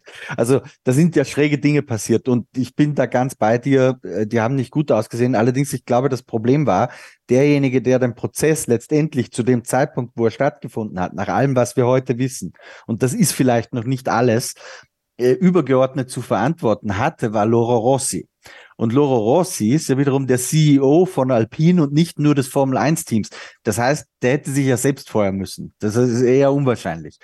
Ähm, Safnauer, das nicht gehen musste, der ist ja auch gerade erst gekommen. Ja? Also dieses Gefüge hat halt auch, äh, wurde ja gerade erst frisch durchgewürfelt und dann schon wieder den nächsten Shake-up zu machen, glaube ich, hätte auch nicht wahnsinnig gut ausgesehen. Von daher vielleicht sagt man sich halt bei Alpine, okay, shit happens, äh, lass uns daraus lernen, weil einfach durchzuwechseln, es ist ja auch nicht so, dass da der nächste Teamchef schon irgendwie vor der Tür steht, wo man sagt, okay, das wäre der offensichtliche Kandidat. Also, ja, aber ich bin insofern hundertprozentig bei dir, Kevin. Gute Figur haben sie da nicht abgegeben. Ich kann da auch einen Schwank erzählen. Ich habe um die Zeit rum mit einem anderen Teamchef, Manager, äh, telefoniert mal und äh, wir, wir haben da auch so ein bisschen drüber gesprochen, über diesen Fall, der da gerade passiert ist. Und da wurde mir gesagt, naja, Safnauer gibt gerade keine wahnsinnig gute Figur ab. Also das Management von Alpine hat schon nicht gut ausgesehen dabei. Das muss man ganz klar sagen. Und im Nachhinein, wie gesagt, kamen ja einige Details raus, wo dann die Piastris oder das Piastri-Lager mit Manager Mark Webber vertröstet wurde von einer Rechtsanwältin von Alpine mit der Begründung, man habe nicht genügend Ressourcen, um jetzt den Vertrag zu finalisieren. Die wurden da wochenlang hingehalten, weil am Anfang war ja der Eindruck so ein bisschen, äh, Piastri sei da illoyal bei der ersten Gelegenheit zu flüchten äh, weggelaufen. Das sieht, nachdem man sich diese Dokumente durchgelesen hat, ganz, ganz anders aus. Ähm, das war schon ein Versagen auf Alpin-Seite. Und man kann verstehen, dass Mark Webber und äh, Oscar Piastris Vater irgendwann gesagt haben, so Leute, ihr kommt hier nicht in die Gänge, ihr schafft es nicht, dass ihr uns was hinlegt, was passt. Ähm, dann hat Ottmar Safnauer wohl irgendwie panikartig sichergestellt, dass diese Williams-Option klappt. Das weiß man ja heute inzwischen auch, dass Piastri bei Williams gefahren wäre, ähm, auf Leihgabe für ein Jahr zumindest mal. Ähm, aber alles ungeordnet. So, und dann überlegst du dir halt irgendwann mal für den Fall, dass du da raus kannst, was machst du? Äh, Mark Webber trifft einen alten Bekannten, Andreas Seidel, den er nur als höchst professionell kennt von äh, seiner Porsche-Zeit in Le Mans und in der Sportwagen-WM. Äh, du hast einen Typen dir gegenüber, der dir sofort einen rechtssicheren Vertrag hinlegen kann, äh, der offensichtlich Handschlagqualität hat. Na, dann weiß ich auch, wo ich hingehe. Also was ich mit der Geschichte zum Ausdruck bringen wollte, war dieser erste Eindruck, der aber, glaube ich, inzwischen eh nicht mehr der überwiegende ist, dass Piastri hier so ein bisschen illoyal gehandelt habe. Der, glaube ich, ist nicht ganz korrekt. Das hat sich Alpine schon zum sehr großen Teil selbst zuzuschreiben. Das ist das Politische im Hintergrund, aber sportlich muss man sagen, ist Alpine echt einen Schritt nach vorn gegangen, Christian. Also dieser Split-Turbo, den sie jetzt eingeführt haben in dieser Saison, auch wenn es gerade bei Fernando Alonso viele Probleme gab, das steht ja völlig außer Frage, dass er da echt gebeutelt war, ganz häufig. Das grundsätzliche dass dieser grundsätzliche Motor funktioniert. Also leistungstechnisch ist der Alpine richtig gut unterwegs gewesen. Auch aerodynamisch hat man einen Schritt nach vorne gemacht, finde ich tatsächlich. Was auch in den Renault-Jahren nicht immer der Fall war, dass man da aerodynamisch wirklich auch mal einen Schritt gemacht hat in die richtige Richtung. Jetzt ist man Best of the Rest geworden. Am Ende Ocon Achter in der Fahrerwertung mit 92 Punkten, Alonso immerhin noch 81 Punkte auf Platz 9, trotz der vielen Probleme. Also grundsätzlich kann man, glaube ich, festhalten, war die Saison 2022 für die, die hoffen, dass Teams wie Alpine und McLaren vielleicht mal ins Konzert der großen drei mit einsteigen können, zumindest mal auch eine Geige in die Hand bekommen, um ein bisschen mitzuspielen, ein ziemlicher Hoffnungsgeber. Ich finde, das hast du eigentlich in deiner Frage schon sehr gut beantwortet. Äh, also sie haben natürlich diesen Gap zu den Top 3 noch nicht komplett geschlossen. Ähm, der ist nach wie vor da, aber das hat man sich ja erhofft, auch vom neuen Reglement so ein bisschen, dass die Chance für die Top-Mittelfeldteams größer wird, da auch mal reinzustechen. Jetzt war auch klar, dass das im ersten Jahr dieses neuen Reglements noch am ehesten schwierig wird, ähm, dass da, das dann hoffentlich aber ein bisschen konvergieren. Kann man Conversion so übersetzen? Wahrscheinlich schon. Ähm, also, dass das enger zusammenrücken wird. Und da haben Alpine und McLaren ganz klar sich als die hervorgetan, ähm, die den Sprung am ehesten machen können. McLaren mit leicht fallender Tendenz, Alpine mit leicht steigender. Ähm, das hat natürlich auch immer ein bisschen gewechselt, aber so im Gesamteindruck hat's Alpine dann ein bisschen besser gemacht. Und wie du richtig sagst, äh, neben all dem politischen Chaos hinter den Kulissen, Stichwort eben Piastri Gate, war die sportliche Entwicklung dieses Teams keine schlechte. Und ähnlich, da würde ich noch eine Parallele ziehen wollen zum Abschluss zu Ferrari, ähnlich wie Ferrari hat auch Alpine gerade rechtzeitig, bevor die Motoren äh, bis Ende 2025 eingefroren werden, ähm, die Entscheidung getroffen, da nochmal was Neues auszuprobieren, ein neues Konzept ins Rennen zu schicken. Das hat ein bisschen Zuverlässigkeit gekostet, aber ganz offensichtlich Performance gebracht. Ähm, Fernando Alonso wird es anders sehen. Der wird sagen, es hat nicht ein bisschen Zuverlässigkeit gekostet, sondern mindestens 60 Punkte. Aber, äh, aber im Großen und Ganzen war es, glaube ich, schon eine richtige Entscheidung. Dann hätte man das nicht gemacht, äh, wäre man ja jahrelang auf diesem Leistungsdefizit gesessen. Von daher war das, glaube ich, eine sehr wichtige Entscheidung, bei der halt auch abzusehen war, ähnlich wie auch bei Ferrari, dass es den ein oder anderen Kollateralschaden auf der Zuverlässigkeitsebene gibt.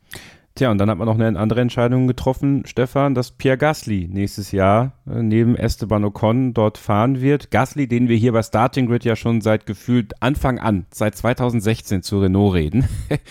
nee, äh, Spaß beiseite. Also ist schon tatsächlich einige Jahre, dass ich, dass ich das dafür Werbung gemacht habe, dass man, dass man Gasly und Renault doch mal versucht.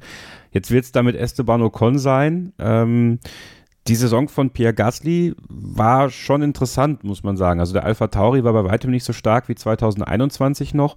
Man dümpelte schon häufig hinterher und auch Gasly hatte viele Momente, wo man sich gefragt hat, so was ist mit dem los? Also das äh, ging dann so weit, dass er fast gesperrt worden wäre wegen der Punkte. Ich meine, die Gefahr gibt es tatsächlich immer noch, ja. Also es könnte schon nächstes Jahr nach dem Saisonstart mit einer blöden Aktion direkt beim nächsten Rennen für ihn bedeuten, so Pause für dich, Pierre. Aber er wird jetzt bei Alpine fahren. Wir haben dann jetzt also nächstes Jahr, greifen wir so ein bisschen vor, bei Alpine Gasly und Ocon und bei McLaren Norris und Piastri. Bei Piastri wissen wir alle nicht so, wie er in der Formel 1 performen wird. Viele haben große Hoffnung in ihn. Ist das auch erstmal ein Vorteil für Alpine im Kampf gegen McLaren, der nächstes Jahr weitergehen wird, dass man zwei Fahrer schon mal sicher hat, die diese nötige Formel 1 Erfahrung haben im Vergleich zu McLaren, die schon mal mit einem Rookie an den Start gehen? Ja und nein, weil ich habe den Eindruck, Norris und Piastri, die haben das Potenzial, das bessere Fahrerduo zu sein. Also nichts gegen Pierre Gasly und nichts gegen Esteban Ocon, aber die sind kein Fernando Alonso. Beide nicht. Ich habe es nie verstanden, wie man bei Alpine den langfristigen Vertrag dem Ocon geben kann. Also der hat so früh eine Vertragsverlängerung gekriegt, wo man sich gefragt hat, seid ihr euch sicher? Also Ocon hat ja, ein Rennen gewonnen so lange Ungarn, auch ne? gleich, oder? Also genau, ich glaube bis 2024 Ja, ja. oder so. Und also der hat ein Rennen gewonnen in Ungarn, das ist ihm ein bisschen in den Schoß gefallen. Ähm, Bottas hat da ein bisschen mitgeholfen in Kurve 1. Aber er ist jetzt für mich, er hat auch auf dem Niveau von Fernando Alonso performt, phasenweise dieses Jahr, das stimmt schon alles. Und die Ergebnisse sagen, er hat, glaube ich, sogar besser abgeschnitten in der WM. Aber Christian, du hast die 60 Punkte von Alonso vorhin schon mal, vorhin schon mal zitiert. Äh, auch der Ocon hatte technische Defekte und alles mögliche. Aber ich glaube grundsätzlich, da ist echt nochmal ein Unterschied. Also ich halte ihn jetzt nicht für einen, der ein absoluter Spitzenfahrer ist. Und dann kommen wir zu Pierre Gasly, der meiner Meinung nach zu lang bei Alpha Tauri gefahren ist. Also ich hätte an seiner Stelle schon viel früher versucht, den Wechsel anzustreben. Jetzt kommt er aus einer Saison raus, die für meine Begriffe in vielen Teilen lustlos war, wo er keine Akzente gesetzt hat, wo er irgendwo sich ein bisschen, ja, ich will sagen, in sein Schicksal gefügt hat. Er hat einfach ein, ein mieses Auto, aber er hat auch selber wenig Glanzpunkte gesetzt. Das war irgendwie ein farbloses Jahr bei ihm. Ne? Er hat sonst oft mit mittelprächtigen Autos verstanden, da tatsächlich nochmal eine Schippe draufzulegen, ähnlich wie Norris bei McLaren, ähnlich wie Alonso bei Alpine, einfach mehr rauszuholen, als in dem Auto eigentlich drin ist. Und da ist er dieses Jahr blass geblieben. Und so, jetzt hat Alpine die Situation, dass sie halt zwei patente Fahrer haben, aber keinen so einen richtigen, wo du weißt, der haut mal einen raus, wenn es geht. Da bin ich mir nicht sicher, ob man sich damit einen Gefallen getan hat. Bei Piastri, naja gut, ähm, es gibt in der Formel 1-Historie viele Beispiele von Fahrern, die nur so durch die Nachwuchsklassen gepflügt sind, ein Titel nach dem anderen. Und Piastri hat ja, glaube ich, Formel Renault Eurocup gewonnen, dann Formel 3 gewonnen, dann Formel 2 gewonnen und dann kein Cockpit in der Formel 1 gekriegt. Ein Jahr Pause, jetzt kommt er. Ähm, es gibt keine Garantie, dass das funktioniert. Ne? Also Formel 1 ist ein völlig anderes Spielfeld, weiß also keiner, der kommt mit enormen Vorschusslorbeeren und das Blödeste, was passieren kann, ist, er macht den Daniel Ricciardo aus irgendwelchen Gründen. Ähm, weil dann ist wirklich vorbei mit der, mit der ganzen Geschichte vorneweg und äh, mit dann vielleicht einer Leistung, die nicht stimmt, bleibt abzuwarten. Alles Spekulation an dieser Stelle. Der Norris ist ein guter Kerl und ich glaube, in der Kombination sind die fahrerisch besser aufgestellt am Ende als Alpine, wo man vielleicht wirklich den Fehler gemacht hat, dass man zu konservativ ist mit, mit Esteban Ocon, der halt Franzose ist und man ist französische Marke. so kann man sich das schon irgendwo zusammenreimen, glaube ich, dass die Entscheidung so gefallen ist. Aber meiner Meinung nach ähm, ist das kein Ersatz für einen Fernando Alonso, der geht. Also ich, ich bin mir da nicht so sicher, ob Alpine diesen Trend, den sie jetzt da bewiesen hat, bewiesen haben, ob sie den so fortsetzen können. Also ich würde es mir wünschen, weil ich glaube, das ist tatsächlich ein interessanter Farbtupfer da vorne. Ich finde das Metallic Blau sowieso großartig. Aber ähm, in der Formel 1 da vorne, wenn da McLaren und Alpine zwei Teams sind, die da einfach in dieser vorderen Mittelfeldgruppe da gegeneinander sich äh, aufstacheln. Aber ja, mir fehlt irgendwie die Fantasie, wie da was Spektakuläres bei rauskommen kann. Ich kann jetzt hier nicht nach Tipps fragen. Ja, deswegen muss ich mir was anderes überlegen. Als Abschlussfrage hier für diese Runde. Bevor wir gleich noch, und das ist der Bonustrack heute, Sophie Affelt hören, äh, zum Abschluss dieses Podcasts. Welche Note, und wir sind ja alle drei erfahrene Notengeber, Oberlehrer sozusagen. Ja, also schaut mal auf Formel 1D auf dem YouTube-Kanal nach. Da gibt es die Flop 10 und die Top 10. Da hat das Formel 1 Kernteam ordentlich benotet nach jedem Rennen und äh, es ist äh, einiges an spannenden Ergebnissen rausgekommen und auch an Diskussionsstoff für euch. Also lohnt sich da auf jeden Fall reinzuschauen, den Kanal eh zu abonnieren. Auch den Podcast hier überall, wo ihr könnt. Lasst uns gerne Bewertung da. Ich weiß, viele regen sich über das Gendern und so auf, was wir machen. Aber mein Gott, wenn ihr keine anderen Probleme habt, dann ist das gut. Da gebt uns da auch gerne einen Stern. Ist mir auch egal alle anderen, die Spaß an diesem wunderbaren Inhalt haben, den wir liefern. Vielen Dank an euch. Es ist ein tolles Jahr 2022 mit euch gewesen. Wir machen 2023 genauso weiter. Und ähm, Christian, die Frage, die jetzt kommt, ist klar. Welche Note gibst du der Formel 1 Saison 2022? Von 1 bis 6. Yes. Boah, das ist gar nicht so einfach zu beantworten. Also ich würde mal als Referenznote 1 2021 heranziehen, weil ich glaube, ja. das kannst nicht mehr toppen. Nee. Allerdings habe ich das nach Brasilien 2008 auch schon gesagt. Und ich wurde eines Besseren belehrt, also sag niemals nie. Aber wenn wir das mal als Note 1 als Referenz nehmen, letztendlich war die Entscheidung ja schon ziemlich früh da. Es gab ein paar echt spannende Rennen, es gab immer schöne Geschichten drum, drumherum. Also richtig langweilig wurde es nie.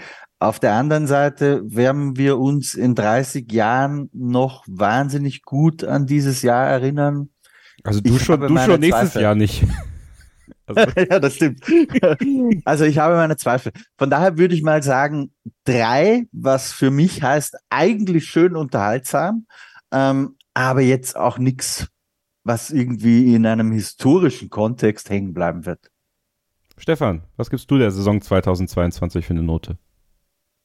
Ja, ist zwar langweilig, aber ich komme, glaube auch in die Richtung 3. Ähm, aus den genannten Gründen. Es war jetzt, also rein sportlich betrachtet, dann doch eher früh klar, um was es ging. Ich glaube, wenn wir wenn die, wenn die Saison ein bisschen kürzer gewesen wäre insgesamt, was äh, wünschenswert wäre aus meiner Sicht, ehrlich gesagt, weil ich finde es mit 22 oder 23 oder 24 Rennen einfach viel zu lang, weil es zu beliebig wird irgendwo. Ähm, dann glaube ich, hätte es eine andere Dynamik gegeben vielleicht. Also die ersten paar Rennen fand ich extrem unterhaltsam. Da ging es hin und her, Ferrari wieder voll da, Red Bull dabei und so weiter. Probleme bei Mercedes, da war viel Drama drin das dann über die ganze Saison ein bisschen ausgeplätschert ist, meiner Meinung nach. Und deswegen, die Eins kann es nicht sein. Die Zwei war es meiner Meinung nach auch nicht. Dafür war es auf der Strecke oft auch nicht spektakulär genug, im Sinne von, es sind mir jetzt keine tollen Duelle in Erinnerung geblieben, wo nicht DRS eine Hauptrolle gespielt hätte. Und dann sind es irgendwo jetzt auch nicht so tolle Duelle gewesen mit DRS. Ne? Also sowas, was in Erinnerung bleibt, wie Christian sagt, wo man hinterher sagt, Mensch, geil, 2022. Ich weiß noch, in dem Rennen, bam, bam, bam, bam, bam, da war das und das.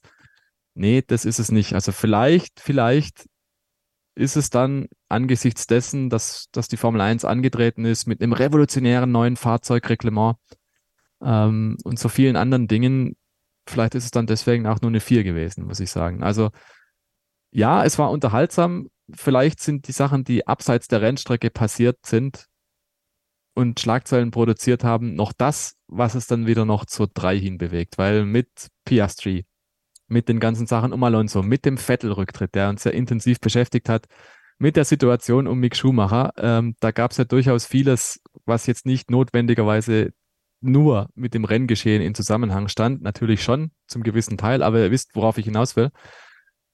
Vielleicht ist das ganze Drama drumherum das, was es dann noch in Richtung 3 gibt. Also ja, 3. Bei mir ist es auch so. Sportlich eine 4, von den Geschichten eine 2 und das geht am Ende eine 3. Das ist sozusagen eine mündliche Note, die mit einfließt. Äh, was ist eure Note? Schreibt uns gerne. Ihr könnt es uns auch über die Social Media Kanäle schicken. Stefan Ehlen, Stefan unterstrich Ehlen. Weihnachtsgeschenke. Braucht ihr noch? Dann empfehle ich euch Grand Prix Geschichten 2 der zweite Band aus der Feder von Stefan Ehlen. Es lohnt sich. grand-prix-geschichten.de. Der Link ist auch in den Show Notes. Äh, sichert euch euer gewidmetes und signiertes Exemplar von Grand Prix Geschichten 2. Äh, schenkt es Menschen, die es lesen sollten. Lest es selber. Schenkt es euch selber. Kauft es einfach. Ja? Kaufen, kaufen, kaufen, Freunde.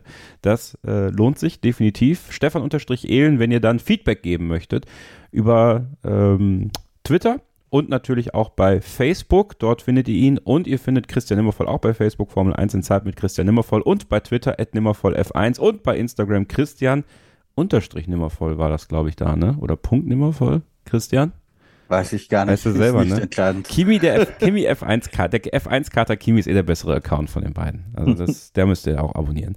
Ja, mir könnt ihr unter kevin-scheuren folgen und ich bedanke mich an dieser Stelle sehr herzlich bei dir, Stefan, dass du heute diesem kleinen Jahresrückblick beigewohnt hast. Ja, vielen Dank, Kevin. Vielen Dank, Christian. Vielen Dank euch Hörern. War mir eine Freude, mal wieder am Start zu sein. Dankeschön auch auf den Hinweis noch fürs Buch. Gerne davon Gebrauch machen. Ja, ich fand's, es war ein tolles Jahr, es war ein langes Jahr, es war ein intensives Jahr mit der Formel 1 und das ist wie so oft, also die Formel 1 schreibt jedes Jahr irgendwelche kuriosen, total verrückten Stories.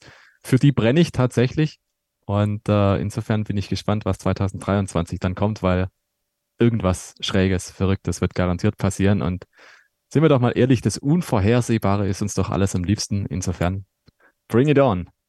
Und ich bedanke mich natürlich auch bei Christian Nimmervoll, den wir auch bei unserer Greedy-Verleihung wieder hören werden. Vielen Dank, Christian. Bitte gerne. Und zum Abschluss äh, hört ihr jetzt noch das Saisonfazit von Sophie Affelt. Viel Spaß dabei. Bis zum nächsten Mal. Bleibt ihr bitte gesund. Passt aufeinander auf. Folgt uns auf allen sozialen Medienkanälen, denn dort habt ihr die Möglichkeit, bei den Greedies mit abzustimmen, Nominierung einzureichen. Das alles in den nächsten Tagen. Also, jetzt Sophie und für euch Keep Racing. Ja, auch von mir nochmal Hallo an alle. Erstmal tut es mir leid, dass ich bei dem Saisonrückblick nicht dabei sein kann, aber ich bin mir sicher, ihr werdet von Stefan, Christian und Kevin bestens unterhalten und ich kann ja immerhin jetzt auf diesem Wege kurz meinen Senf dazugeben und mein persönliches Saisonfazit ziehen ich hatte vor der Saison schon ein bisschen versucht, meine Erwartungen zu bremsen, weil mir auch bewusst war, dass das letzte Jahr wahrscheinlich relativ schwer zu toppen sein wird von der Spannung her. Trotzdem war ich natürlich, wie ihr ja vermutlich auch, ähm, sehr gespannt auf den Saisonstart, vor allem eben aufgrund des neuen Reglements. Da gab es dann ja auch doch einige Themen schon äh, zu Beginn bei den Testfahrten mit dem Porpoising, Bouncing, Hüpfen, Hopsen, wie auch immer man es dann für sich selbst irgendwie benannt hat. Aber ich finde, am Ende wurde es dann doch eher ein Formel 1 ja, das durch die Nebenschauplätze und Themen abseits der Strecke geprägt war, auch wenn es jetzt sportlich trotzdem auch einige Überraschungen gab. Die Leistung von Mercedes war da sicherlich eine. Dafür war dann Ferrari eben nach den schwierigen Jahren endlich wieder konkurrenzfähig. Und ich glaube, ich habe irgendwann gegen Ende des letzten Jahres oder vielleicht war es auch zu Beginn der Saison in diesem Jahr gesagt, dass mir alleine oder dass ich mir allein aus dem Grund Ferrari wieder vorne wünsche, weil ich Max Verstappen und Charles Leclerc gerne wieder gegeneinander fahren sehen möchte, wie es ja phasenweise zumindest auch schon 2019 der Fall war. Ich finde diesen Hintergrund, dass die beiden zu Kartzeiten schon diese Rivalität hatten und sich jetzt die Geschichte quasi in der Formel 1 wiederholt, einfach irgendwie cool, auch weil es ein ganz anderes Duell auch war als oder ist ähm, zwischen Lewis Hamilton und Max Verstappen, wo es ja ein Generationenduell war. Und da ist mir ein Moment zu Beginn der Saison sehr in Erinnerung geblieben, muss ich sagen. Das war in der Tat das Rennen in Jeddah, was ja ein Rennen war, bei dem das Sportliche eigentlich natürlich überhaupt nicht im Vordergrund stand, weil wir eben mehr darüber diskutieren mussten, ob das Rennen überhaupt stattfindet aufgrund der Explosion vor Ort. Ähm, es hat dann ja am Ende stattgefunden und da gab es diesen Kampf bis zur Ziellinie zwischen Max Verstappen und Charles Leclerc. Und das war so ein Moment, wo ich irgendwie dachte, cool, wenn das jetzt die Saison über so weitergeht, haben wir ein richtig geiles Duell zwischen den beiden und auch ein sehr respektvolles auf der Strecke und daneben. Ähm, ja, leider aus neutraler Sicht hat sich dieses Duell dann schneller erledigt als gedacht. Und zwar nicht, weil Charles Leclerc davon gezogen ist, sondern Max Verstappen, was ich an sich sehr schade finde. Also nicht, dass Max Verstappen davon gezogen ist, sondern dass wir dieses Duell eben nicht noch länger genießen konnten. Ich glaube, die Leistung von Verstappen haben wir in den letzten Wochen hier im Podcast schon oft genug hervorgehoben. Ich kann verstehen, dass viele diese Dominanz ab Mitte des Jahres vielleicht langweilig äh, fanden und deshalb die Saison auch insgesamt ein bisschen als langweilig empfunden haben. Mir ging es teilweise auch ähnlich, aber andererseits hat es mich auch irgendwie auf eine Art und Weise fasziniert. Ähm, und ich finde, man konnte auch so ein Stück weit einfach genießen, ihm zuzusehen bei dem, was er macht und wie er es macht. Es sah einfach immer aus, als wäre es ein Zuckerschlecken gewesen, auch wenn es das sicherlich äh, nicht immer war. Ähm, deshalb tut es mir auch immer noch leid, dass der Titel von Max Verstappen aufgrund dieser Rumrechnerei in Suzuka nicht die ganz großen Emotionen mit sich gebracht hat, ähm, was eigentlich schon eine ganz gute Überleitung ist zu dem, was ich in der Saison etwas vermisst habe. Und zwar war es mir teilweise ein bisschen zu unemotional, würde ich sagen. Also Emotionen sind ja etwas, was Sport, jetzt nicht nur die Formel 1, sondern allgemein für mich zumindest sehr mit ausmacht. Und ein potenziell sehr emotionaler Moment mit diesem zweiten Titelgewinn ist eben verloren gegangen. Und auch ansonsten kommen große Emo Emotionen oft dann eben mit Überraschungsmomenten. Und die gab es aufgrund der Ergebnisse jetzt nicht so wirklich oft in diesem Jahr. Die einzig große Ausnahme war da, ähm, glaube ich, die Pole von Kevin Magnussen, die mir gerade einfällt. Die hat es dann am Ende vielleicht noch so ein bisschen ähm, rausgerissen. Und insgesamt bin ich auch schon eine Verfechterin davon, dass diejenigen die besten Platzierungen holen sollen, die auch die stärkste Leistung zeigen. Aber irgendwie hat natürlich so ein Überraschungsmoment wie Gasly im Monster oder Ocon in Ungarn ja auch immer was. Ähm, daran sieht man aber wahrscheinlich dann auch, dass es kaum wirklich Chaosrennen in dieser Saison gab. Ähm, generell finde ich es so etwas schade, dass so die Abstände zwischen den einzelnen Teams doch gewachsen sind mit dem Beginn der neuen Regelperiode, was ja auch zu erwarten war. Und es war auch klar, dass jetzt Haas oder Alfa Romeo nicht direkt um Rennsiege kämpfen oder so. Trotzdem wäre es natürlich schön gewesen, wenn sich da etwas mehr durchgemischt hätte, aber insgesamt bin ich da ganz positiv gestimmt, gerade mit Blick auf die Folgejahre, dass das Feld da auch wieder enger zusammenrückt. Natürlich auch mit dem Budget Cap, das ähm, ja wahrscheinlich auch erst in einigen Jahren seine ganze Wirkung entfalten kann, wenn die reicheren Teams nicht mehr so von den Vorjahren profitieren, so wie es in diesem Fall oder in diesem Jahr noch war. Also ich hatte so ein bisschen den Eindruck, dass obwohl jetzt der WM-Stand eigentlich ziemlich eng aussieht, teilweise zwischen den einzelnen Teams, dass das oft nicht an der Performance, sondern eher an der Zuverlässigkeit lag. Und insgesamt muss ich sagen, dass mein Highlight auch deshalb in diesem Jahr vielleicht gar nicht so zwingend die Saison auf der Strecke war. Dafür gab es ähm, ja dann im Gegenzug eine ganze Menge Action, nämlich auf dem Transfermarkt ja noch in der Silly Season, von der ich ja eh großer Fan bin, wie viele wissen. Ähm, es gab irgendwie so eine Phase in der ersten Saisonhälfte, da dachte man, das wird sowas von langweilig in diesem Jahr, weil alles irgendwie geritzt schien und plötzlich verkündete Sebastian Vettel in Ungarn vor der Sommerpause sein Karriereende. Alonso ging zu Aston Martin und das große Chaos ist ausgebrochen. Ich kann mir vorstellen, dass das auch bei unserer Gritty-Vergabe irgendwo nochmal dann auftaucht, das Thema. Aber ich kann mich auch noch sehr gut erinnern, wie Kevin, Christian und ich schon über eine Stunde, glaube ich, ähm, unsere Analyse zum Ungarn Grand Prix aufgenommen haben und Kevin dann einem von uns mitten ins Wort gegrätscht ist, um uns diesen Tweet von Oscar Piastri vorzulesen.